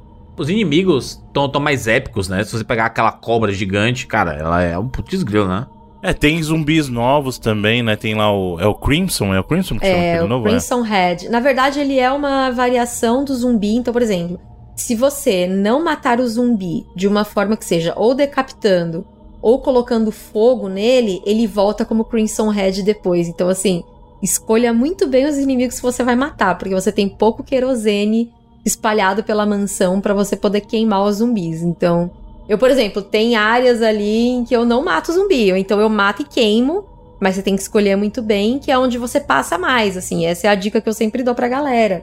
É. Porque muita gente tem medo do Crimson Red. Putz, eu matei muito e agora tá cheio de Crimson Red. Eu falo, escolha o que que você vai, né? Escolha suas batalhas É, aqui. às vezes você pode só Então, incapacitar e passar, às vezes você pode só passar, dependendo do que acontecer, né? Isso, É essa é, parada da porta ter seu, seu, a sua salvação ali, muitas vezes. Isso, é, tem, tem lugares em que, beleza, se você deixar o cara virar Crimson Red ali, ele não vai sair nunca mais. É. Então vale a pena, sabe? Mas procure não transformar em Crimson Red onde você vai passar mais, assim.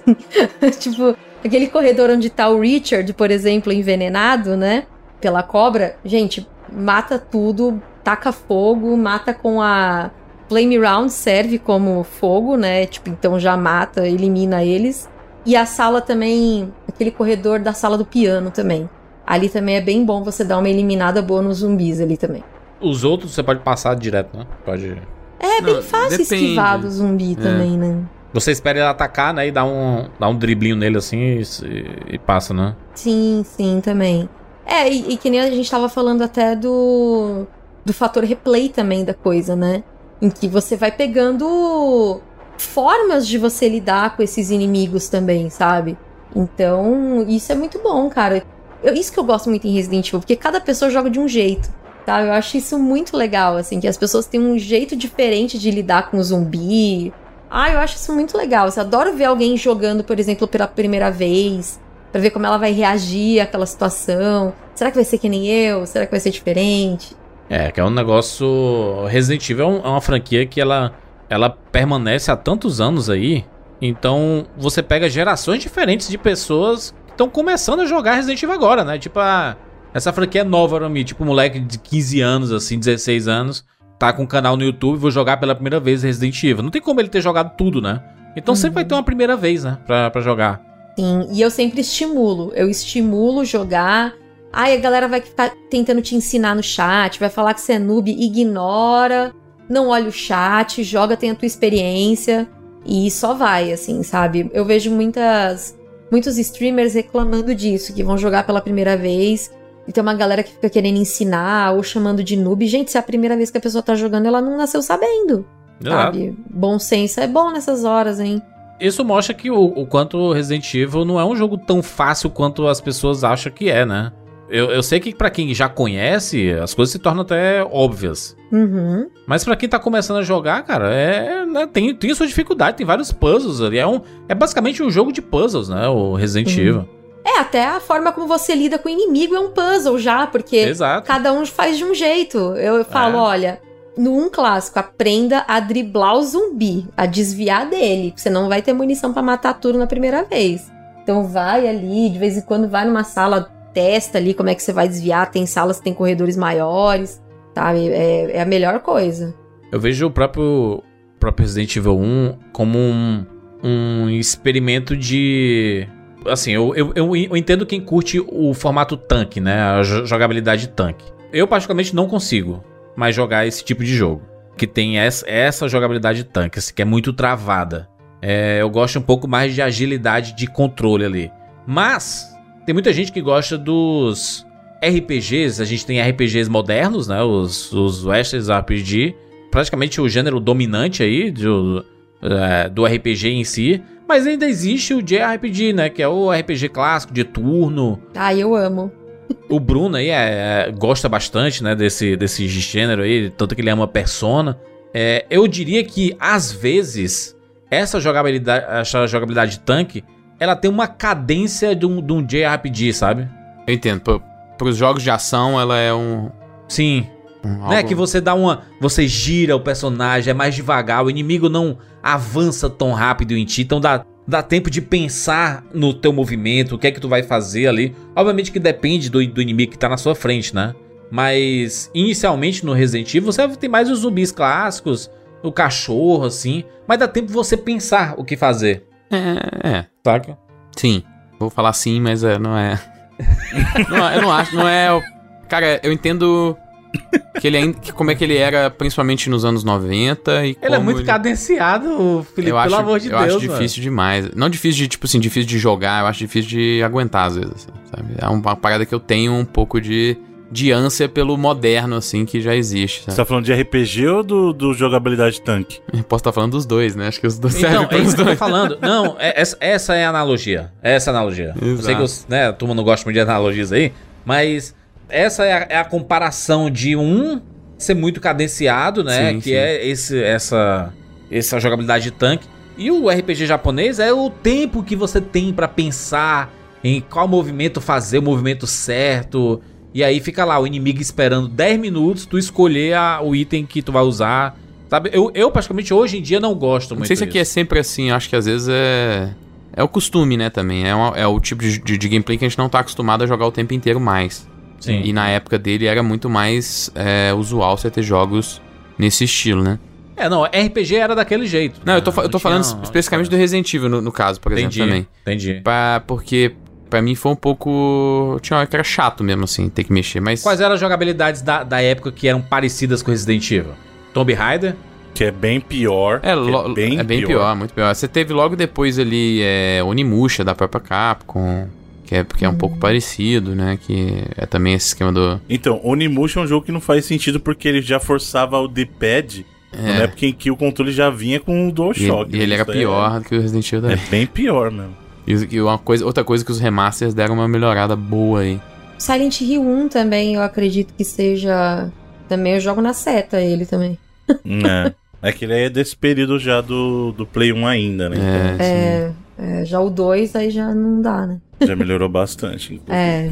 Mas eu acho que eu também jogo ele na seta. Acho que eu O Survival Horror normalmente era assim, né? O Silent Hill, o, o Dino Crisis também era assim, É né? até um pouco. Acho que é um pouco até a ideia de passar a sensação que o jogo quer entregar pelo gameplay um pouco. É um pouco de. Não é, não é ação desenfreada, é realmente a parada do mistério, do suspense, do- da tensão, assim, tá? Ele tá um pouco aliado Ele ao não é um jogo nesse caso. tipo Uncharted pra você sair atirando em todo não, mundo. não, não, não. Não, você tem que escolher muito bem o que você faz.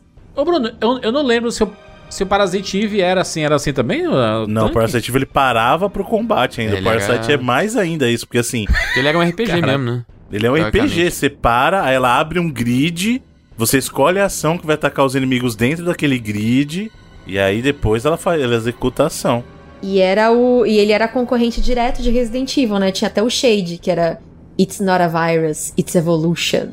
Cara, eu amo. É, rapaz, Jesus. tacou na cara. Não é vírus, não, é evolução, tá, bebê? Mas é, é, eu amo, eu amo ambas franquias, mas cada qual do seu jeito. Eu acho que Parasite Eve tem o seu charme, justamente por ser uma outra proposta, né? Aquela coisa de um RPG mesmo, aquela coisa. Eles até chamavam, é o. The Cinematic RPG, né? Que é aquela coisa Isso. realmente uma experiência mais cinematográfica, uma coisa bem Hollywood, o, o, o, o filme, ó. O jogo se passa em Nova York, aquela coisa. É até. Se você parar pra Tinha uma pensar. vibe científica, né? Isso, então, mas se você parar pra pensar, o Parasite Eve é praticamente um Esqueceram de Mim, que é um filme de Natal, pô. Né? é aquela Caraca, coisa que pronto. passa. Pronto. É, é o duro de matar, cara, né? Passando Mas ele Natal, se passa entre o de ser- Natal, ele se passa entre o Natal e o Ano Novo, é, ele tá na véspera do Ano Novo, cara. É um filme de final de ano, pô. É mesmo. E ela vai assistir uma peça no Carnegie Hall. Exatamente, né? O Heavy Rain, ele é tanque? É, só que ele não tem muito elemento de ação no geral, né?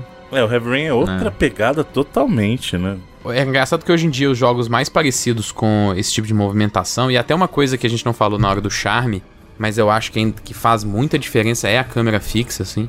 Total. Nossa, eu sinto falta de jogo com câmera fixa, sabia, hoje em dia? Eu acho que tem um espaço não explorado direito pra isso aí, porque é outro elemento também que faz com que você consiga manipular muito mais a sensação que você tá querendo passar pro jogador ali dentro daquela, daquela área, né? Você consegue dedicar o foco do jogador pra onde você, Você quer. consegue decidir onde né? ele tá olhando o tempo inteiro e, e os lugares que ele não tá olhando, de onde não estão vindo, co tão vindo coisas ele não tá vendo, entendeu?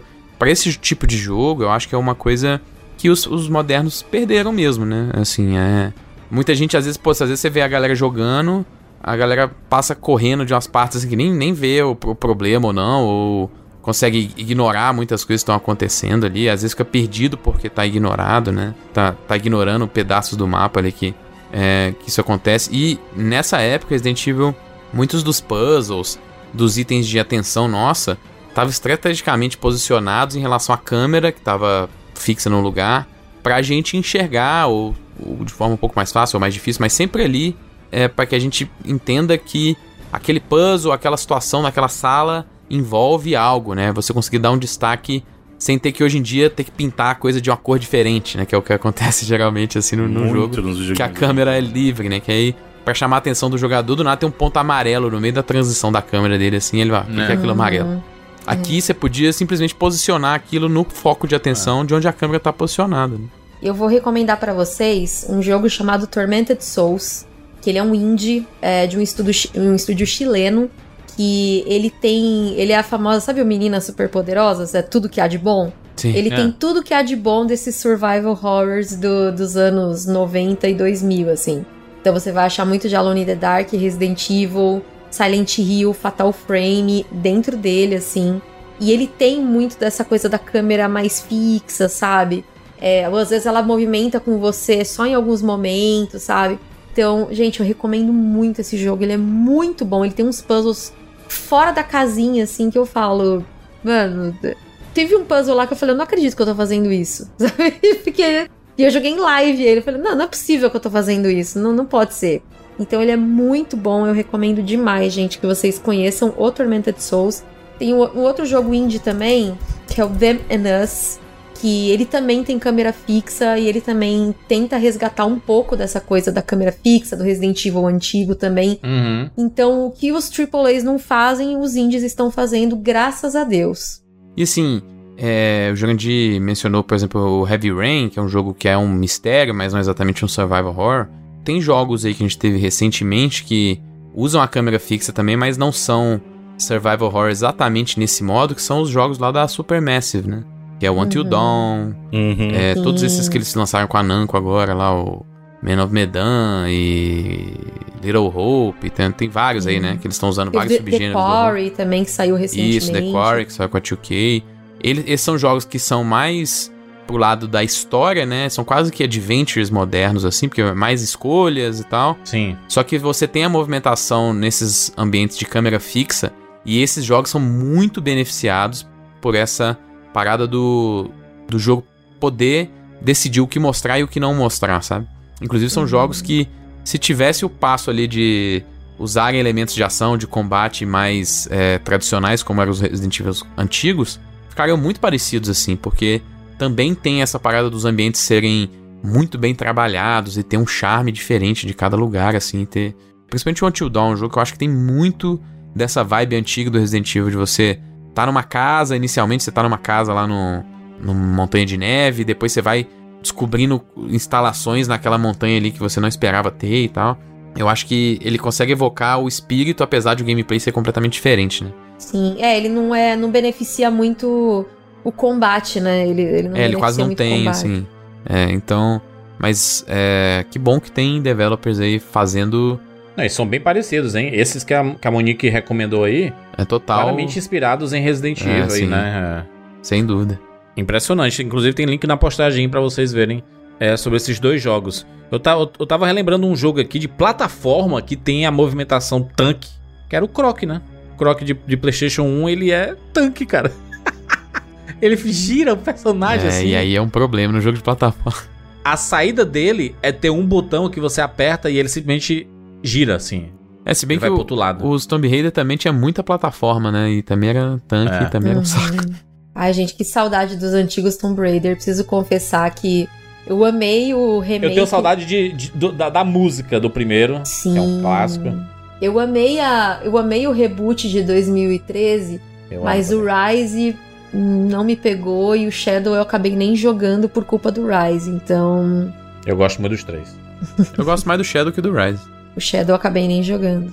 Eu, eu, eu gosto porque eu, eu, eu adoro a, a, a personagem, assim, a forma como eles recontaram a história dela. Eu acho que trouxe uma, um realismo bem interessante, assim, e os dilemas da, da personagem mesmo, assim, como, como exploradora, como aventureira, né? Eu gostei bastante. Os antigos, o problema, a jogabilidade é muito bizarra, né? É difícil hoje em dia você jogar. Principalmente com coisas simples. Você quer simplesmente subir numa parede, você tem que se tacar na parede e tem que estar totalmente de frente. Você. Não, não, não é orgânico jogar, sabe? A gente joga jogos aqui hoje em dia. Você pega um, Zelda, que qualquer parede que você pula, você, se, você consegue se pendurar. No Tomb Raider aqui tem que ser uma parede específica. é, e você tem que, lá- tem que estar na posição correta Pra você conseguir pular e é um sacrifício pra subir também na parede.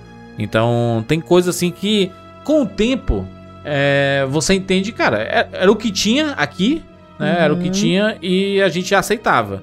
É. Hoje com tantas opções melhores e soluções melhores para as situações que é difícil a gente é, não, não, não entender que foram vencidos com o tempo, né? Inclusive Ah, a gente sim. fez um podcast recente sobre jogos que ficaram vencidos pelo tempo, assim. E a, a gente soltou a, a provocação do Ocarina of Time, né? Que é um dos maiores clássicos da história dos videogames. O pessoal ficou pistolaço. Nos comentários o pessoal. Como assim vos, logo vocês, traidores do movimento? Vocês estão dizendo que o Ocarina of Time está vencido pelo tempo? Como assim? Mas a gente começou com o disclaimer falando assim: você se despir dos óculos da nostalgia, se propor avaliar ele hoje pelo que ele é, é óbvio que ninguém tá falando assim, na época ele era ruim. Nem, e nem que hoje seja ruim, entendeu? Nem que hoje Exato, é um que jogo só ruim. as mecânicas em si, e per- percebam o nome da percepção. Datado quer dizer justamente isso, quer dizer que é um produto que pertence àquele tempo. Se jogado depois, ele ficou datado, porque quer dizer que hoje em dia aquelas mecânicas não funcionam mais. Aí veio o pessoal falou assim: ah, mas é injusto comparar é, o. Ocarina com o Ocarina Breath com o Breath of the Wild. Só que o que a gente tá fazendo é falar assim: qual dos dois funciona hoje? O, o Breath of the Wild, porque é um produto de hoje. Daqui a 10 anos pode ser que o Breath of the Wild não funcione mais. Só que a, a ideia era justamente a gente avali- avaliar o que ali? Quais jogos funcionam ainda hoje? Então não tem problema nenhum falar que tá datado. O pessoal toma as coisas como se fosse uma ofensa pessoal. Você está me ofendendo pessoalmente falando do meu jogo. Mas, Bruno, Ocarina. Ocarina of Time. E ele tem uma importância muito grande pra história dos videogames. 40 na Famitsu. que ninguém nunca vai apagar a importância histórica dele, mas hoje em dia você jogar a experiência não é agradável. É, eu, eu, eu joguei recentemente aquela versão do 3DS, né? E aí ficou bem legal, assim. Exato. A prova de que a, a jogabilidade já não era agradável é que a versão do 3DS im- aplica melhorias sobre a Sim. versão do Nintendo 64. Sim. E a gente tava falando especificamente da versão do Nintendo 64, né? Mas, é- mas é assim, é porque você mexe no vespeiro, né? O, como é que você vai falar que o, o jogo favorito da pessoa não é mais tão bom assim? Sendo que o Ocarina ele continua sendo um dos jogos né, mais importantes da história dos videogames aí. Mas é uma, é uma provocação. Eu, eu acho que é uma provocação interessante. Principalmente quando a gente, no, no cenário de Survival Horror, antes de The Last of Us, todo mundo tinha suas preferências assim. Sabe? Eu acho que Resident Evil era um grande top, ao lado de Silent Hill, talvez. Mas quando chegou o primeiro The Last of Us, quebrou tudo. Tu percebeu, Monique, isso? Que vo- você, que trabalha com, com o gênero survival horror e principalmente Resident Evil, tu sentiu isso que houve uma predileção pra The Last of Us? Cara, eu acho que sim, é o que eu falei. Todo mundo tá querendo virar o The Last of Us, né? É muito nítido, assim, que todas as empresas estão estão querendo ser o The Last of Us, sabe? E. Gente, parem. Apenas parem de tentar Ih. ser. É, mas é verdade. É, se a gente quiser jogar o The Last of Us, eu vou jogar o The Last of Us. Eu quero Resident Evil como Resident Evil. É que a Sabe? gente vive as, as tendências, né? Que É. eu, eu lem- eu lembro quando saiu o Batman, o Cavaleiro das Trevas, no, nos cinemas. O que se falava na, na indústria é assim, cara, todo mundo quer ter o seu filme de super-herói agora pé no chão, sombrio, dark, né? Não pode ser mais fantasioso, brincalhão e tudo. Não. Agora a tendência é o sombrio. E aí a gente Uhum. teve bons anos com essa tendência, né? Do filme sombrio. O próprio Homem-Aranha do, do Andrew Garfield, ele nasceu com essa vibe, né? De, de ser um Homem-Aranha mais pé no chão. Ele é triste, né? Ele escuta música emo, sabe? Ele é uma parada diferente, assim, o- quando ele apareceu. Depois veio o Game of Thrones. E aí, Ai. todas as séries têm que ter tons de cinza. Não existe personagem mais. Como aquele que tu falou, né? Os personagens Tolkienianos. Que é tanto que as pessoas comparam a série do Senhor dos Anéis com a série com, com Game of Thrones, com House of the Dragon, né? São as Uhum. duas séries que estavam saindo ao, ao mesmo tempo. Porque o do Tolkien é muito óbvio quem é ruim e quem é bom. Uhum. E aí eles colocam os personagens meio dúbios. Fala assim: peraí, peraí, mas Tolkien nunca faria isso. O Tolkien diz claramente quem é ruim e quem é bom. É assim que Uhum. funciona. E aí no House of the Dragon você não sabe quem é bom, quem é ruim, se todo mundo é bom, se todo mundo é ruim. Às vezes é bom, às vezes é, é- às vezes é ruim, sabe assim? É, é uma mistura, né? E o The Last of Us ele tem uma vibe dessa, né? Na dúvida, todo mundo é ruim, pô. Exato. Exatamente. No, No jogo e na of Thrones, vida. com certeza. No jogo e na vida, na dúvida, todo mundo é ruim. Ah, sim, ninguém é perfeitinho, não, viu? O. Alecrim Dourado É, que se acha exatamente. perfeitinho. Não, Não, é, eu não. sou bom, né? A pessoa fala, não, mas eu sou bom, eu sou uma pessoa honesta e tudo. Não, aí a começa gente. a cavucar seus, seus, seus, Seus podres, né? su- suas gavetas. Ah, mas tem uma galera aí que adora sinalizar uma virtude, tentar É, de se desfazer dos outros. Não, mas é, é verdade, eu, eu concordo. Foi o que eu falei da japonesice, né?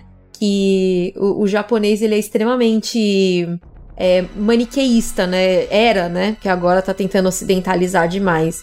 E eu vejo que a Square, ela ainda é um pouco maniqueísta ainda. Eu acho que é um dos alguns jogos, né, mais japoneses assim deles ali. Eles têm uma divisão meio japonesa, meio ocidental assim, então ainda é um reduto pra quem gosta dessa coisa bem japonesa, sabe? Já a Capcom ela tá cada vez mais indo pro lado ocidental e eu acho que tá se perdendo muito essa coisa da luta do bem contra o mal, assim, sabe? E, gente, só pra dar um contexto pra vocês, né? A gente tem o final ali do Village, que a gente descobre coisas sobre a BSAA. Eu não vou falar o que pra não dar o spoiler Uhum. aqui. E se a BSAA tá fazendo coisa errada, ela tá sob jurisdição da ONU. E se ela tá fazendo coisa errada, será que a ONU tá passando pano? A gente não tá mais falando de governo americano, a gente tá falando de ONU, sabe? Sim, mundial, e eles é. não falam disso, eles querem ficar falando de família Winters e ai, porque a filha do Ethan agora ela tem um poderzinho. Ai, meu Deus, para, sabe? Para, olha, olha o tamanho da- da- do plot que você tem. E vocês estão criando a personagem que fica lançando poderzinho com a mão, sabe? Olha. Ai, desculpa, gente, lavei a alma, perdão. Entendi. Eu, Mas acho, faz que, sentido, eu né? acho que a Monique não gosta de gelo. Aí, por- Mas eu acho que são pontos importantes, assim. É que as franquias, elas adoram os, os- os seus recortes, né? Que é ficar no, naquele mundinho pequeno enquanto tá acontecendo caralho de coisas no mundo inteiro, né? Uhum. E eu entendo, às, às- vezes é proposta mesmo, né? Proposta desses personagens. Eu, eu, eu acho interessante essa mudança que a franquia Resident Evil teve, do 7 e do 8 ali, né? Pra ser primeira pessoa. Mas eu já quero terceira pessoa, sabe? Eu disse assim, tá muito massa, hein? No 9 eu queria diferente. Eu também, eu quero primeira pessoa, por favor, porque o, o 7 eu consegui jogar ele bem, assim, até. Tu quer primeira pessoa ou tu quer terceira pessoa? Eu quero terceira. O 7 eu consegui jogar bem em primeira pessoa. Mas o Village não dá, ele balança muito, ele é muito branco, eu, eu fico com o olho podre e fico tonta. Então eu, eu quero a terceira pessoa. Vocês sabem que eu tô mais ansiosa pra jogar o Village em terceira pessoa do que em jogar DLC. Hum. Porque vai sair a opção, é, de você jogar? Sim, vai, ter né, junto com atualização a, que eles divulgaram. É. Teve até no evento maneiro. lá, né? É, vai ter um. Vai ter um evento e tal, que eles vão mostrar mais disso também, mas eles mostraram na E3, né? A expansão de história, um capítulo inédito de história. Aí vai ter algumas adições também pro modo mercenários. E eu também acho que eu já tô me sentindo muito velha pra, pra modo mercenários também. E ao mesmo tempo também vai ter essa atualização pra você escolher entre primeira e terceira pessoa no Village, na campanha principal. Entendi. O que é mais? Voltando aqui pra Resident Evil Remake, pra gente ir pros finalmente, o que, que a gente pode falar mais? Que ele é lindo, perfeito e joguem. Tá de fácil acesso, né, pras pessoas o remake, né? É, tá Gente, em tem pra quanto é- tudo. Olha, Resident Remake e Resident 4 são produtos que você acha facilmente em qualquer plataforma. Amém. Por muito tempo era exclusivo, né, o remake, e aí fala assim, cara, agora você pode jogar. Joga, Eu gente, tenho, eu tenho amor de dó da cabeça do, do Mikami, né? Hum. Não, porque ele falou, né, na época do, do Resident 4, que se saísse pra qualquer outra plataforma, ele cortaria a cabeça dele e depois disso o Resident 4 e todos os subsequentes aí do, do GameCube acabaram saindo em tudo quanto é plataforma. É, né? o pior que, tipo, o, o único que era a, a maior certeza na época do acordo era o Resident Evil 4, né? Uhum. E foi o primeiro que já saiu na mesma geração. Exato, Porque ele saiu no mas- Play 2, os outros ainda levaram um tempo, né? É, exatamente. Mas foi por isso que ele saiu da franquia Resident Evil, né? É, O último é o certa quatro deles forma, mesmo. Cortaram a cabeça dele ali, literalmente, né? E ele.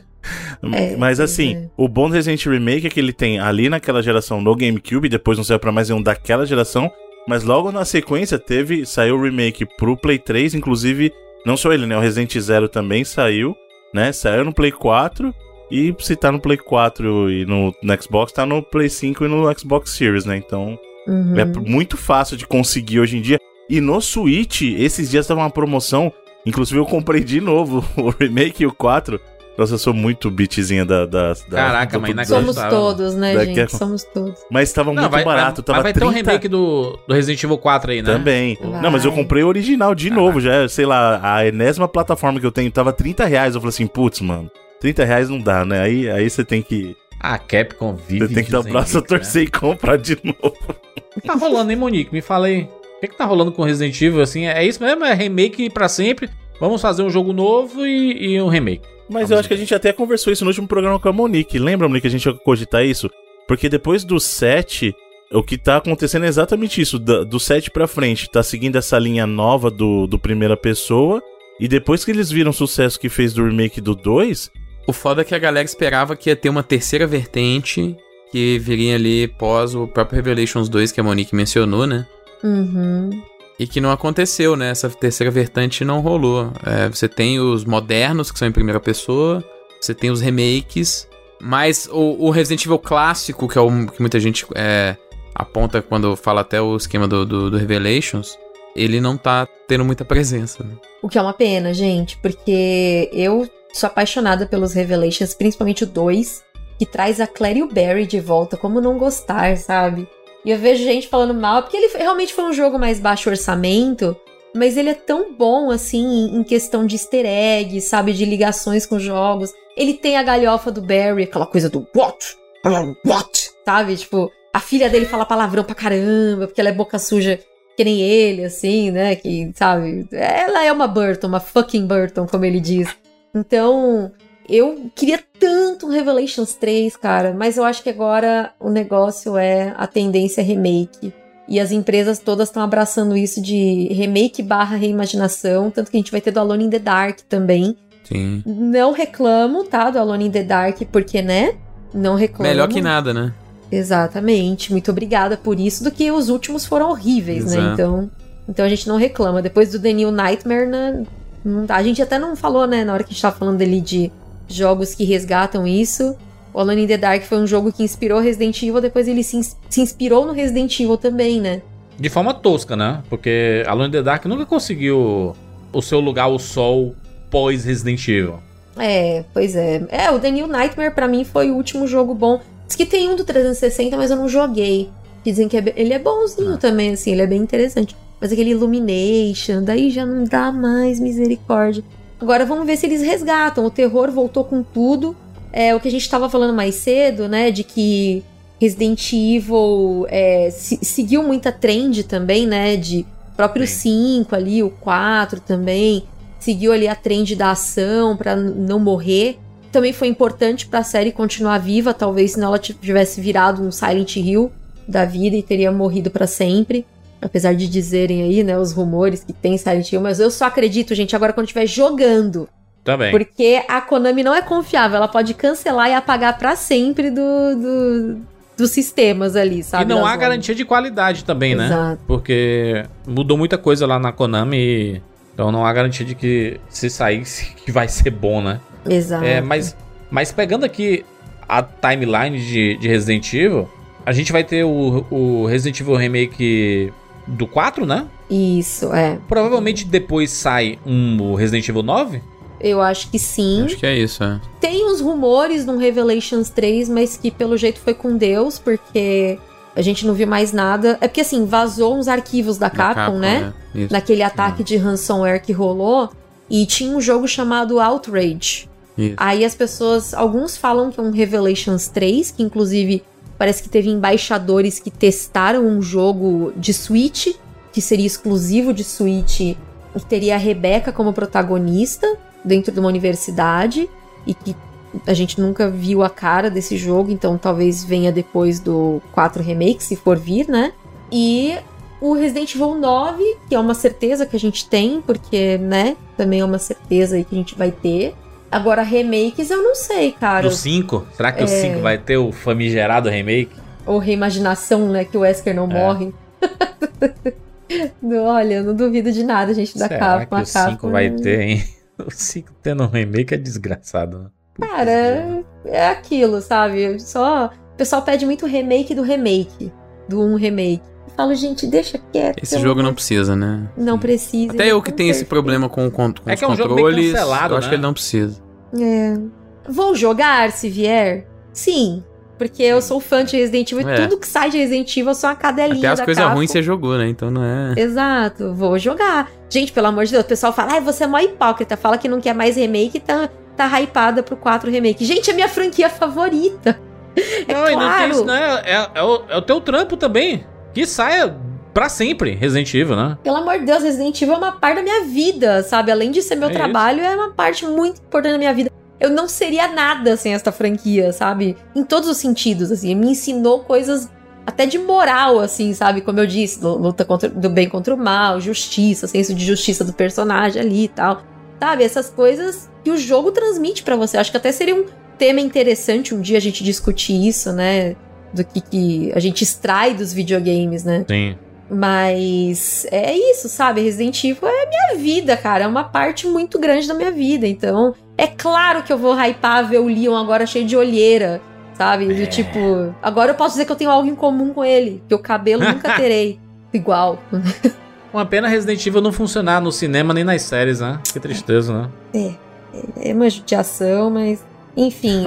É a real uma judiação com o fã, né? É. Você fica lá esperando, "Não, agora vai. Eita. Nossa, vai, vai dar bom. Não que as pessoas esperassem, né? Que, sei lá, uma série das filhas do Wesker fosse dar bom, mas sei lá, né? Se- sempre há uma expectativa. É que nem aquele Bem-vindo a Raccoon City. Acho que é um dos piores filmes que eu vi na minha vida, assim. É. E ele era tão promissor porque eu pensei que eles É. iam abraçar a galhofa e ia ser um novo Evil Dead, assim, sabe? Pensei que eles iam referenciar esses filmes trash, assim, sabe? Tipo, Fome Animal, é, Evil Dead ali dos anos 80 e 90. E no fim ele só é um filme vazio que tacaram um monte de personagem. Eu falo colo- tentaram colocar São Paulo dentro de Jundiaí, né? Porque não, não dá. Infelizmente não deu. E, bom, a série, pra vocês terem uma ideia, quando saiu esse primeiro plot das filhas do Wesker, eu achava que era zoeira da galera. Eu falava, gente, isso aí é uma fanfic, pelo amor de Deus. E infelizmente eles monetizaram uma fanfic. É. Colocaram uma das filhas chamada Billy, aí eu não, ela é fã de Billie Eilish. Tem um cabelo igual, inclusive. Ela faz quase um cosplay da Billie Eilish. Sim. Mas esse, esse filme, eu tinha uma, uma expectativa porque eu pensei assim, cara, eles vão pegar realmente a história do jogo. Uhum. E quando, colo- quando, quando vo- você vê os personagens já, já misturados de dois jogos, aí você, cara, cara, isso não vai dar certo, né? Tem algum problema aí. E realmente é isso. É, não, não, não deu bom. A Warner, a Warner consegue fazer ótimos trailers e, e criar expectativa. Foi isso com Mortal Kombat. A gente, quando viu o trailer de Mortal Kombat, caraca, agora vai, hein? Putz, grila. Nossa, horrível também Mortal Kombat. E vai ter continuação também, né? Sempre tem alguém que assiste, né? No fim das contas. Sempre tem alguém que gosta, sempre tem alguém que, que quer ver. E aí por isso que eles continuam fazendo. Mas eu acho que nunca vão conseguir fazer uma, algo de Resident Evil que seja minimamente bom. Porque eles fizeram, sabe o quê? Olha o que é que eles fizeram. Com esse filme e com essa série, fizeram com que a gente sentisse saudades dos filmes lá da Mila Jovovich, cara. Ah, eu não assim, caraca, antigamente não. é que era bom. Pior que eu não consegui, gente. Assim, eu gosto É. muito do primeiro filme, do Hóspede Maldito. É. Eu acho que ele é muito bom, ele funciona muito bem, assim.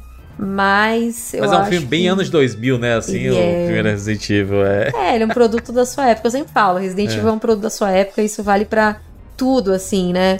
Mas a série já. A única coisa é que tem parte técnica melhor, porque teve mais dinheiro investido. Então Sim. o CGI é melhor, né? Eu gostei muito da vilã, da Evelyn Marcos. Eu acho que essa atriz merece o mundo e tô feliz que ela vai estar numa série do Mike Flanagan, que é a queda da casa de Usher, porque ela merece. Aí. É, e foi a única coisa que eu gostei na série foi ela, porque ela é muito re- Resident Evil mesmo, ela é tipo aquela aquele vilão Wesker, sabe? Ela é mais Wesker do que Wesker. Caraca. Enfim, eu, eu fiz as minhas análises e tal, e quem quiser ver, vai lá no meu canal, por favor, e assistam minhas análises com e sem spoiler dessa da série, do filme também, né? Eu falei também. E é, eu acho que enquanto estiver na mão da Constantine, nada vai mudar, porque eles ficam tentando ter é, resultado diferente fazendo a mesma coisa, sempre, assim. Com quem que a gente fala, hein, pra poder tirar essa- esses direitos? Existe uma pessoa aí que a gente pode falar aí? Ei, A Capcom. é, a E- só que a Capcom, pode? ela, ela, ela, é, ela é conivente, né? Ela tá vendo Ah. ali a, a, a dona Constante espancar o filho e ela ajuda, né? Porque se não passar pela aprovação da Capcom, não, não vai. Nada acontece no cinema. Ela aparentemente não quer saber disso, né? Ela, Tipo, ah, já vendi os direitos, aí já tô recebendo a minha grana. Não, mas É a Capcom, nóis. ela bota a mão. Ela, tipo, a gente tinha o Hiro, Hiroyuki Kobayashi, ele até saiu da Capcom agora. Ele era o responsável por supervisionar os últimos filmes. E, por exemplo, pra vocês terem uma ideia, do primeiro filme, que foi de 2002, pro filme seguinte, em 2004, a classificação etária caiu de 16 pra 10 anos. Foi ordem da Capcom, colocar, fazer um filme menos sanguinário pra vender mais. Parabéns, né? Então, a Capcom ela é conivente com essas coisas. E na época, até pelo menos quem foi o supervisor foi Yoshiki Okamoto, do primeiro e do segundo filme, graças a Deus. Aí faz um jogo de 18 anos e os filmes que é, tem, tem que ser PG-13, né? Porque. É, é. Apesar que o último filme ele foi é, 16 também, 16 ou 18 aqui no Brasil. Ele foi bem sanguinário, mas enfim, não, não deu certo porque era. Eu senti sangue, sangue nos olhos vendo o filme, realmente. é, pois é, a gente sangrou pelos olhos. Então, é, isso, isso eu queria perguntar até pra Monique. Monique, você gostaria de um, de um remake, um reboot do Resident 1 com a jogabilidade dos novos remakes, aquela coisa da câmera na, no ombrinho e tal? Ai, gente, assim, é o que eu sempre digo. Precisa, ah, não precisa, eu tenho medo que eles caguem a história como fizeram com o 2 e o 3, né? E eu espero que não façam isso no 4. E eu não sei se daqui a alguns meses a gente vai estar comemorando o que não aconteceu ou xingando o que aconteceu. Então, eu acho a história do 1 tão rica, tão boa, que eu acho que não precisava mexer. Mas é aquilo, é a franquia da minha vida, então o que vier eu vou jogar. eu sou cadelinha da Capcom de Resident Evil, né? Mas acho Bem que ou mal vai jogar, não tem jeito, né? É, claro. Eu vou dizer o seguinte: minha previsão, tá? Vai sair Resident Evil 9 aí. Vai sair Resident Evil 10. Hum. Hum. E após o 10, eles vão recomeçar a franquia Resident Evil. E Resident Evil 1 do novo reboot vai ser mundo aberto. Nossa, tá muito fora. Nossa, como Cara, tá você fora. fez isso pra. pra deixar os fãs assim muito tristes, né? Eu acho que vai rolar o seguinte: acho que até o 9 é, vai ser esse modelo aí da primeira pessoa, beleza. Eu acho que o Resident Evil, só pra isso, só pra complementar o seu, vai ter Resident Evil 10, mas vai chamar Resident Evil, Evil ah, vai, ser- vai chamar Resident Evil X, o 10. Então, eu acho que aí o, o 10 ele vai acontecer, mas ele vai marcar outra transição. Porque o do 7 até o, até o 9 é uma transição. Eu acho que do 1 ao 3 existe uma transição, do 4 ao 6 outra.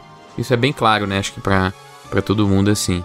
Eu acho que até o 9 a gente vai ter esse modelo aí, que é o que, inclusive, o que a Monique falou que teve lá nos, nos vazamentos, né? na- no- no- nas invasões e nos documentos que saíram. Que ele é um jogo desse tipo do igual Village e igual o 7 aí. Uhum. E eu acho que daí pra frente vai ter que rolar uma, uma nova uma nova transição de outro formato aí. Vai virar um RPG. É o mundo aberto do Jurandir? Eu acho Mundo que não. aberto, rapaz, eu acho que não. Eu, na verdade, eu não acho que vai não. ser legal. Imagina se um Vai mundo ser de- demais. de- O mundo foi pro caralho. E aí você tem várias regiões que, que abrangem ao redor de Raccoon City. Não só a cidade principal, mas. Eu, eu acho que é mais fácil o 10 ser um jogo parecido com os remakes, é, mas ser uma história totalmente original, nova, sabe? Assim, seguindo ainda. Então, o 10 parecido com o 2, com o 3 e com o 4 aí, sabe? Perdendo a primeira pessoa, voltando pra terceira, focando mais nos puzzles, talvez. Poxa, a gente viu Metal Gear Solid indo pra um mundo aberto assim, deu tão, tão bom, cara. Metal Mas- Gear 5 é tão legal. Mas é tão diferente, né? Assim. Bem diferente, mas não quer, um, quer mudar? Eu acho que Resident Evil é uma parada de exploração, de mundo foi pro caralho e, e mundo Mas você pós-apocalíptico. perde muito do charme de, de o Resident. Muito do dele é a tensão de você estar no ambiente fechado. É, É, então, o survival horror é sobre isso, né? É, É. é um dos. É um dos, é, dos- Das coisas essenciais do survival horror. É essa sensação de você estar num lugar que te deixa extremamente desconfortável e pequeno. É a claustrofobia, né? Desse lugar. Tipo, o 4 já, é, já abriu bastante. É, o Village agora já abriu bastante também, apesar dos lugares ainda serem restritos e a vila ser um hub ali, a vila também não ser tão grande. Ah, eu, eu- sei lá, cara, não queria mundo aberto, não. Eu acho que. Aí a gente já vai pro negócio lá da Constante em filme, vai virar mundo pós-apocalíptico e eu espero que nunca aconteça. É que o Jurandir tá torcendo que seja um jogo online, de mundo aberto. Não, Aí você tá jogando um monte de gente invadindo o seu mundo, metendo bala em zumbi. O Jurandir que é isso aí, ó. não, eu não quero isso, não. Jurandir. Eu não quero isso não, caramba. Não, não, não quero online não. Eu sou single player, eu tenho um controle só no videogame. Eu gosto de jogar. É, eu, nem, se eu, eu, eu só pago essa- essas empresas, essas paradas de plus e etc. Porque. Os jogos. pra- porque por causa dos jogos e eu tenho que me. Se quiser baixar as coisas né, dos jogos, eu tenho que estar nessa, no Game Pass, na, na PSN Plus, não é nem por jogar online. Porque por mim eu jogo só offline mesmo. É, por exemplo, próprio- os próprios jogos de, da série Souls. É, a única coisa do fator online pra mim são as mensagens que o pessoal deixa. Mas de vez em quando, tipo assim, tu, tu, tu não gosta do, do. do último. Qual é o nome do último aí? Do. É, do Elden Elden Ring? Ring. É, de, de você é, ir pra um chefe e você poder chamar duas pessoas assim pra te ajudar no chefe. Não, eu não gosto de ajuda quando eu jogo Eu- é, Dark Souls. Eu... Gente, eu fiz tudo que tinha pra fazer no Elden Ring. Quando terminou, eu platinei ele. Quando terminou, eu falei assim: tá, cadê a DLC? Porque eu já fiz tudo. Eu tive. eu- eu- sabe quando você desinstala o jogo com dor no coração, assim? Que eu já fiz tudo, não tem mais o que fazer no jogo. E. Ah, eu não gosto de chamar ajuda. Pelo menos a primeira vez que eu jogo, porque eu não vou jogar mais, então. Então já sabemos aí, quando a gente for fazer o nosso cast de, é, de Elden Ring, a gente chama a Monique e o Edu. A gente Opa. Trazer os especialistas aí. Em... Não, não sou especialista, não. Eu só sou entusiasta. Opa, Pepe, você platinou. Você É. platinou, você, você, você usufruiu demais do jogo, inclusive. É, É, mas exatamente. eu não sou especialista, não. Eu você sou uma usou e abusou do, do anel pristino, então. Ô, louco.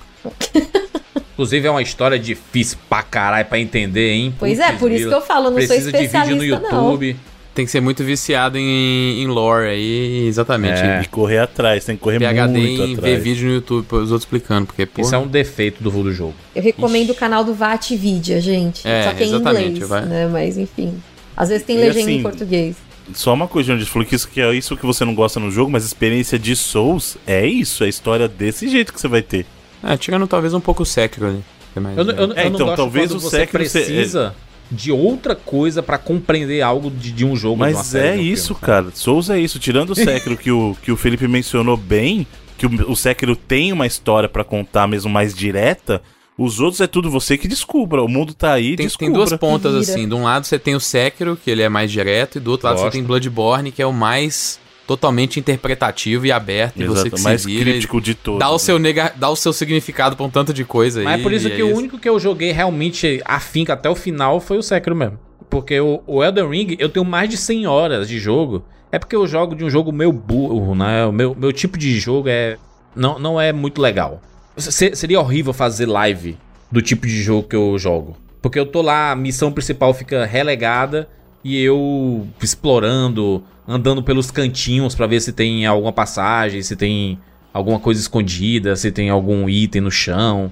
É, me- é meio chato o tipo de jogo. É tipo do, do Horizon For- Forbidden West, eu tô com mais de 50 horas e eu É tô. a mesma coisa, Júlio, o meu. O meu eu não prestaria pra fazer a live desses jogos porque eu sou exatamente isso. No Horizon eu vou ficar Procurando. cada coisa, não tem que ali, não tem problema. limpar o mapa. Eu tenho, eu tenho a noia tão grande de. Tipo, tem, tem jogo que fica uma névoa. Você abre o mapa e tem uma névoa nos cantinhos. Eu fico andando nos cantinhos, no extremo do mapa. Só pra limpar. a névoa. The Witcher 3, eu quase não usava fast Caralho, travel, eu só mano. ficava passeando de cavalo pra abrir lugares. Eu falava, eu já vim nesse lugar aqui, porque aqui, ó, eu acho que não tem nada ainda, hein? Aí eu ia lá descobrir uma vila. Então, assim, tem jogo, gente, que eu acho que não funciona pra live. e o Elden Ring é um. Eu vejo a turma fazendo é, gameplay aí de, de alguns jogos. E tipo assim, ele passa, do lado dele tinha um item no chão. Ele simplesmente passa andando. E eu falo assim, meu Deus, você não viu? Eu sou Maria Ele Lutinho, como assim? Exato. Caramba, eu, eu realmente eu tenho. é um tipo de jogo horrível, né? Mas eu gosto. Eu gosto, é, é um jogo que, que eu, eu passo muito tempo jogando, mas eu, eu vou à exaustão dele. Eu não conseguiria fazer o que tu faz, por exemplo, com Resident Evil, Monique, que é costumeiramente rejogar os jogos, né? Tá sempre fazendo lives e com modos diferentes e tudo mais, mas é o mesmo jogo, assim.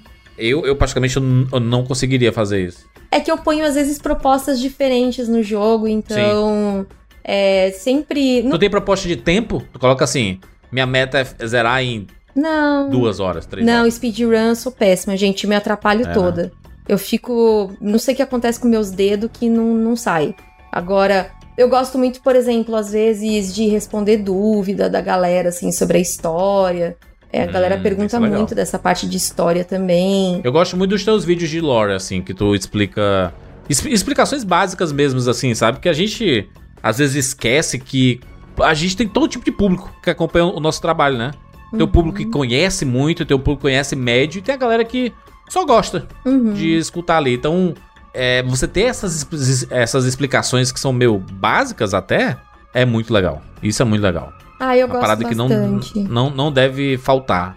Essa explicação básica, né? Sim. Tem gente que não sabe, né? De expressões e tudo, né? Ah, sim, e eu acho super legal, assim, às vezes o pessoal fala, ah, nossa, mas você já respondeu isso mil vezes. Tem problema, gente, respondo mil e uma, bora, vamos lá, É. eu gosto de falar disso mesmo, então eu gosto de tirar essas dúvidas. Eu, eu, inclusive, transformei meu, meu TikTok meio que num... em pegar cortes dos meus vídeos, assim, de lore mesmo, e poder passar essa dúvida pra galera, ela fala, nossa, não sabia disso. Pô, só aqui mesmo pra eu achar isso, sabe? Então... Eu gosto, gosto muito do lore de Resident Evil. É, Eu sei que não é o melhor lore do mundo, mas eu gosto. É legal, é legal. Pra, pra quem é fã, é muito legal poder acompanhar.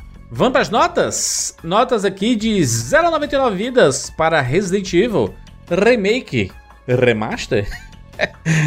É, começando aqui por mim. Cara, um jogo pra mim que, se você pode dizer um remake perfeito, é o que o Resident Evil Remake fez com o primeiro Resident Evil. É realmente entender o que é o jogo original, dar uma cara nova, colocar um escopo maior, mas não esquecer o que ele é, no fim das contas. Sabe? Acho que é um remake perfeito. Você pode acrescentar coisas que não tirem a essência do original. E eu acho que esse, esse jogo, ele foi feito lá em 2002, tem 20 anos já. E ele continua sendo o exemplo de como fazer um remake. Que jogaço é, maravilhoso, um dos melhores jogos da franquia Resident Evil. Pra mim, automaticamente ele substitui o primeiro, tá? Tipo assim, eu vejo. Quando eu penso em Resident Evil 1, eu penso especificamente nesse remake já. O do passado fica só aquela lembrança, a nostalgia do, do filminho, da joga- jogabilidade mais tanque, assim, tudo, mas aqui é, é, a, é a perfeição. Os cenários são todos bonitos, são todos bonitos, é tudo muito bem pensado. A ambientação é muito boa, é um grande jogo de puzzle. Você tem muita coisa pra resolver e vale muito a pena jogar esse jogo. Cara, 99 vidas com certeza absoluta. Felipe, Cara, eu mencionei que eu tenho problemas, principalmente como esse esse jogo você controla, né? Esse tipo de gameplay hoje em dia, principalmente. Mas uma coisa que é importante, a gente falou bem no comecinho do programa, que é... Esse é um jogo que veio só seis anos depois do original, né? E... Por conta de, de tudo que era da época, igual a Monique bem falou, que você tinha uma diferença muito grande de hardware e tudo e tal. Mas, cara, você pensar que seis anos depois os caras conseguiram melhorar muito o que era é, inclusive nessa parte do gameplay, ele é, ele é mais acessível do que é o próprio original. Então, eu acho que mesmo eu tendo essas dificuldades, quando a gente bota essa cabeça pra dar uma julgada, e o que o Jurandir falou, esse propósito dele ser um remake daquele jogo de 96, e um remake que meio que bota esse jogo num patamar que o original às vezes não tava, sabe? Principalmente quando você pensa o, o que veio logo depois do 2, o original, o 1 ficou, ficava muito pra trás, né? E esse remake ele não fica tão pra trás assim mais. Eu gosto muito mais da direção mais moderna da Resident Evil, eu sou um fã bem diferente dos clássicos, assim, da, principalmente da galera da época é, que tem um apreço muito grande pelos do Play 1 e tal, por tudo que eles trouxeram de novo, de diferente, sobre todas essas marcas. Mas, cara, é inegável que esse primeiro ele tem, como eu falei um- durante o programa inteiro, um charme que tá muito na frente, assim, de vários produtos modernos. Então, eu vou dar 99 vidas exatamente por essa. Muito por esse mérito do remake e do que ele conseguiu fazer, sobreviver nesses 20 anos. Eu prefiro vários jogos da franquia que eu acho que não daria 99 vidas, pelo tipo de jogo que é ou não, sabe? Mas, quando a gente olha o que, que esse projeto tentou ser e o que ele conseguiu ser, eu acho que essas visões são muito parecidas e acho que por isso 99 vidas, pelo mérito desse trabalho que esse jogo tem aí. Então, 99 também. Monique? Bom, é, eu tenho algumas ressalvas aqui pra fazer. Eu vou dar a nota 99 de qualquer forma, porque se pudesse eu daria 100, né? Mas enfim. É aquele 99 mais um, sei lá. Quem não deixa é a gente, né, que faz a nota, mas a sua. É, é pra mim é 100, tá, gente? Desculpa aí. Eu vou ser 100 vidas, é isso transgressora, é sobre isso. Não, não, sério, 99, sabe por quê? Eu acho que assim, tem coisas do original que eu ainda gosto mais, que nem a gente falou da galhofa, ali da abertura live action, que pra mim é icônica, o pessoal fala mal, mas paga um pau. E eu acho que, por exemplo, eles tiveram uma oportunidade de tentar corrigir é, a canonicidade. Então, ah, qual que é a campanha que é, é válida? Mas eles, eles quiseram. Eles não fizeram um final, por exemplo, com todos os sobreviventes, né? No helicóptero. Então, isso ainda gera muita dúvida na galera. Mas é que eles quiseram ser tão fiéis ao jogo clássico que até isso eles mantiveram. E isso pra mim é um mérito, até, de certa forma. Vendo as reimaginações que vieram agora, isso é um mérito pra mim, sabe? Mas tirando isso, por exemplo, eu prefiro a trilha sonora do clássico ainda, também as músicas, do que do remake, mas as músicas também são muito boas. Mas é 99 vidas, porque, gente, não tem como. É um exemplo de como fazer um remake e que ninguém mais tá sabendo fazer. Tudo é reimaginação agora, porque os caras vão lá, jogam meia hora do jogo, aí eu leio o resto na Wikipedia, vamos fazer uma reimaginação, sabe? Então é isso, assim. Fico nervosa quando eu falo sobre esse assunto. Hum. 99 vidas. Muito bem, Bruno. Bom, eu concordo com tudo que foi falado aqui na questão do jogo, porque ele é, é, um dos maiores exemplos que a gente tem de remake. Assim, toda vez que eu cito remakes, inclusive, eu falo tanto do Resident Evil quanto do próprio Metroid, que a gente já falou lá do, do Zero Mission, né? Que são jogos que realmente. É o que é muito do que a Monique falou. É muito fácil a pessoa falar assim: ah, não, eu vou fazer um reboot, eu vou reimaginar. Se você parar pra pensar, é muito mais fácil você fazer isso porque você tá se livrando do peso de ter que melhorar efetivamente a primeira experiência. Apesar de, é o que eu falei, eu não acho que o remake substitua o original. Eu ainda acho que o- eu- os dois jogos podem muito bem coexistir. Eu me divirto com ambos e cada um tem é, a, sua, a sua relevância dentro do contexto gamer. Né? O primeiro jogo, por exemplo, foi um grande marco. Foi o jogo que popularizou a questão do survival. Aquela, aquele modo de contar a história, você achando os registros das cartinhas. A galhofa faz muita parte disso, eu concordo com a, com a Monique, faz falta nos títulos atuais um pouquinho de galhofa. Eu amo no primeiro jogo, por exemplo, aquela coisa da, do FMV que não tem no remake. Mas como produto, o remake é sensacional. É o que a gente tá falando aqui o programa inteiro. Ele era impressionante na época e continua impressionante até hoje visualmente falando. E, o termo, e a questão do gameplay de ele dar opção pro jogador, como a gente falou aqui, eu gosto do gameplay tanque, tá lá eu jogar. Quem quiser mudar o, o, o gameplay pro 2D, pode fazer isso também.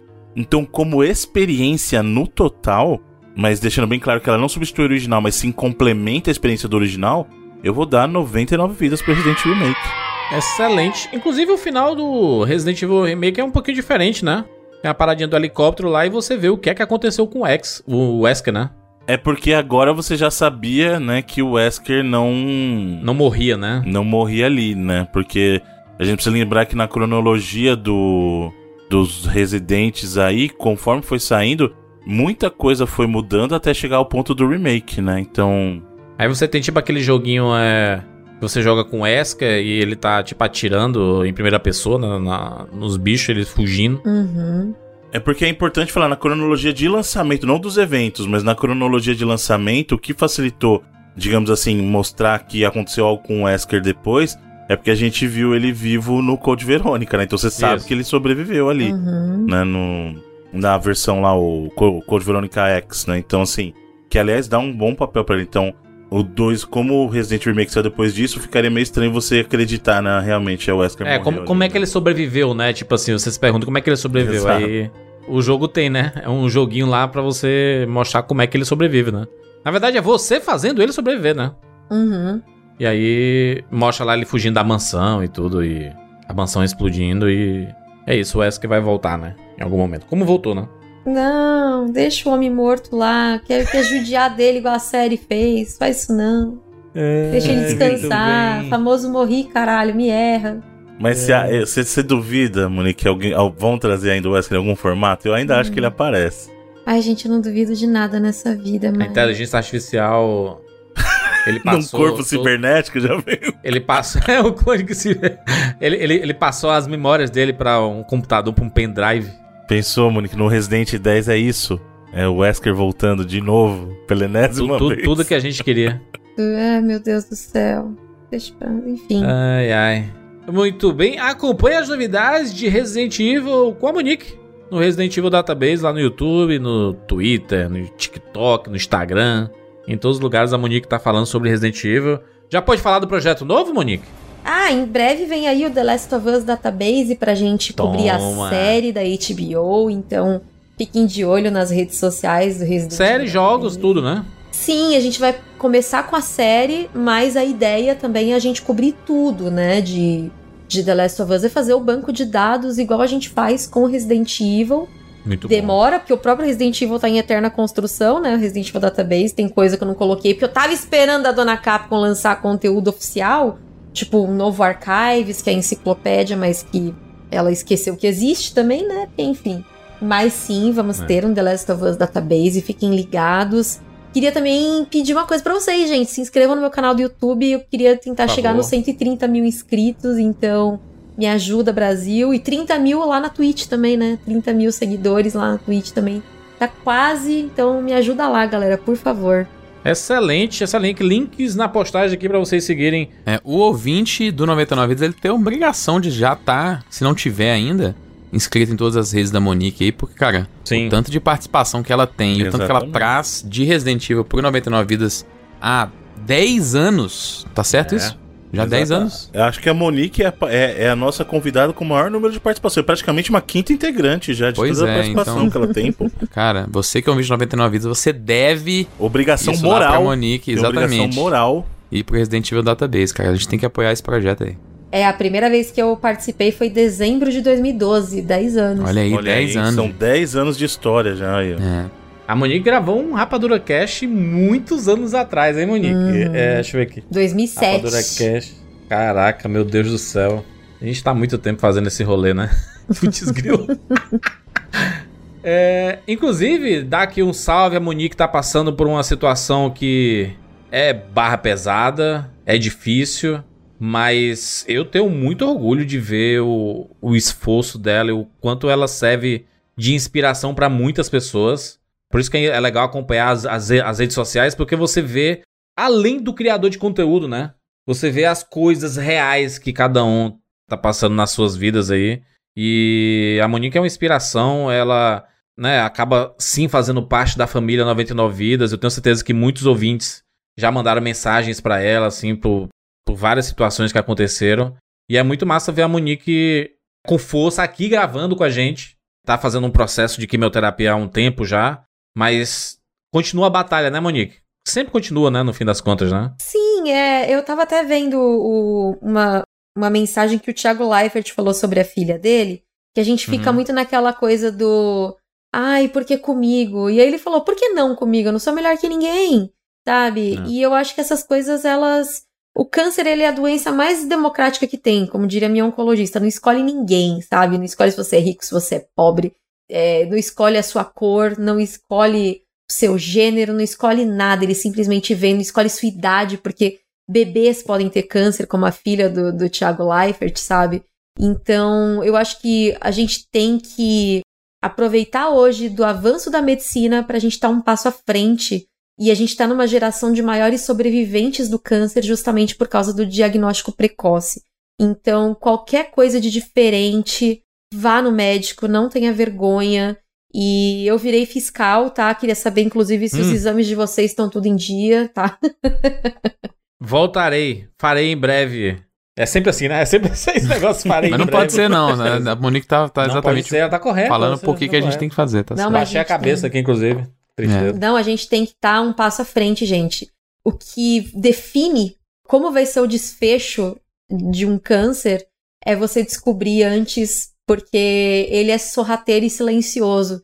E eu, como eu tive um histórico familiar, né, inclusive como boa fã de Resident Evil, no meu caso é genético, então é uma mutação genética igual a da Angelina Jolie, né, é exatamente a mesma mutação que ela, pelo menos algo em comum tenho com a Angelina Jolie, podia ser o dinheiro, mas não é, mas eu fiquei extremamente paranoica com isso, e aí eu comecei a fazer exames de rastreio, é, exames de prevenção, comecei a fazer mamografia logo no mesmo ano que minha mãe descobriu o câncer e foi assim que eu descobri muito cedo mesmo, quando todo mundo achava que não era nada e eu insisti e falei, não, mas pode ter alguma coisa aí e tinha mesmo.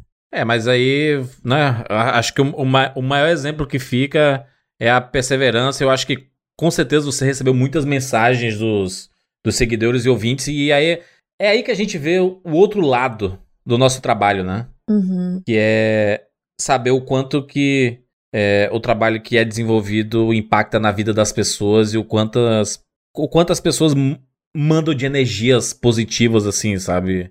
Dá uma energizada, né? A gente falou da, da BGS ali, eu tenho certeza que a BGS deu uma energizada pra ti. Nossa, muito. De muito. ver o público e tudo, né? Foi bom demais poder ir na BGS.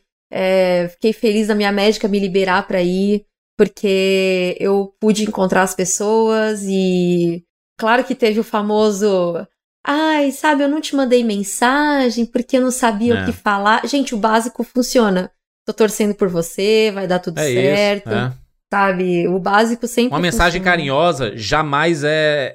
Ela passa despercebida. Exato, Saca, assim? exato. Eu não tô esperando que você faça um textão e não sei o quê. É. sabe? E a gente tá também no Outubro Rosa, então eu achei importante também ir. Eu tive a oportunidade de falar é, num vídeo do Terra sobre isso, né? Num, numa live que a gente fez lá, num vídeo lá no Terra.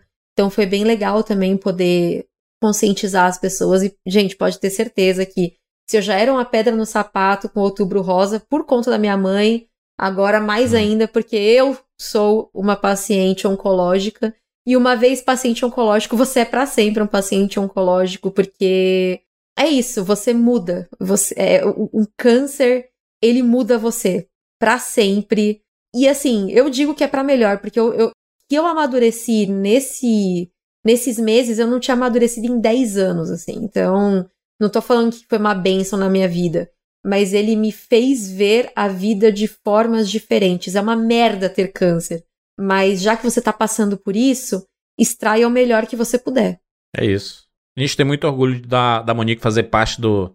da nossa família, família 99 Vidas, família dos produtores de conteúdo e a gente torce bastante para que tudo isso passe e se torne uma história que inspire mesmo as pessoas a, a buscarem esse autocuidado, né?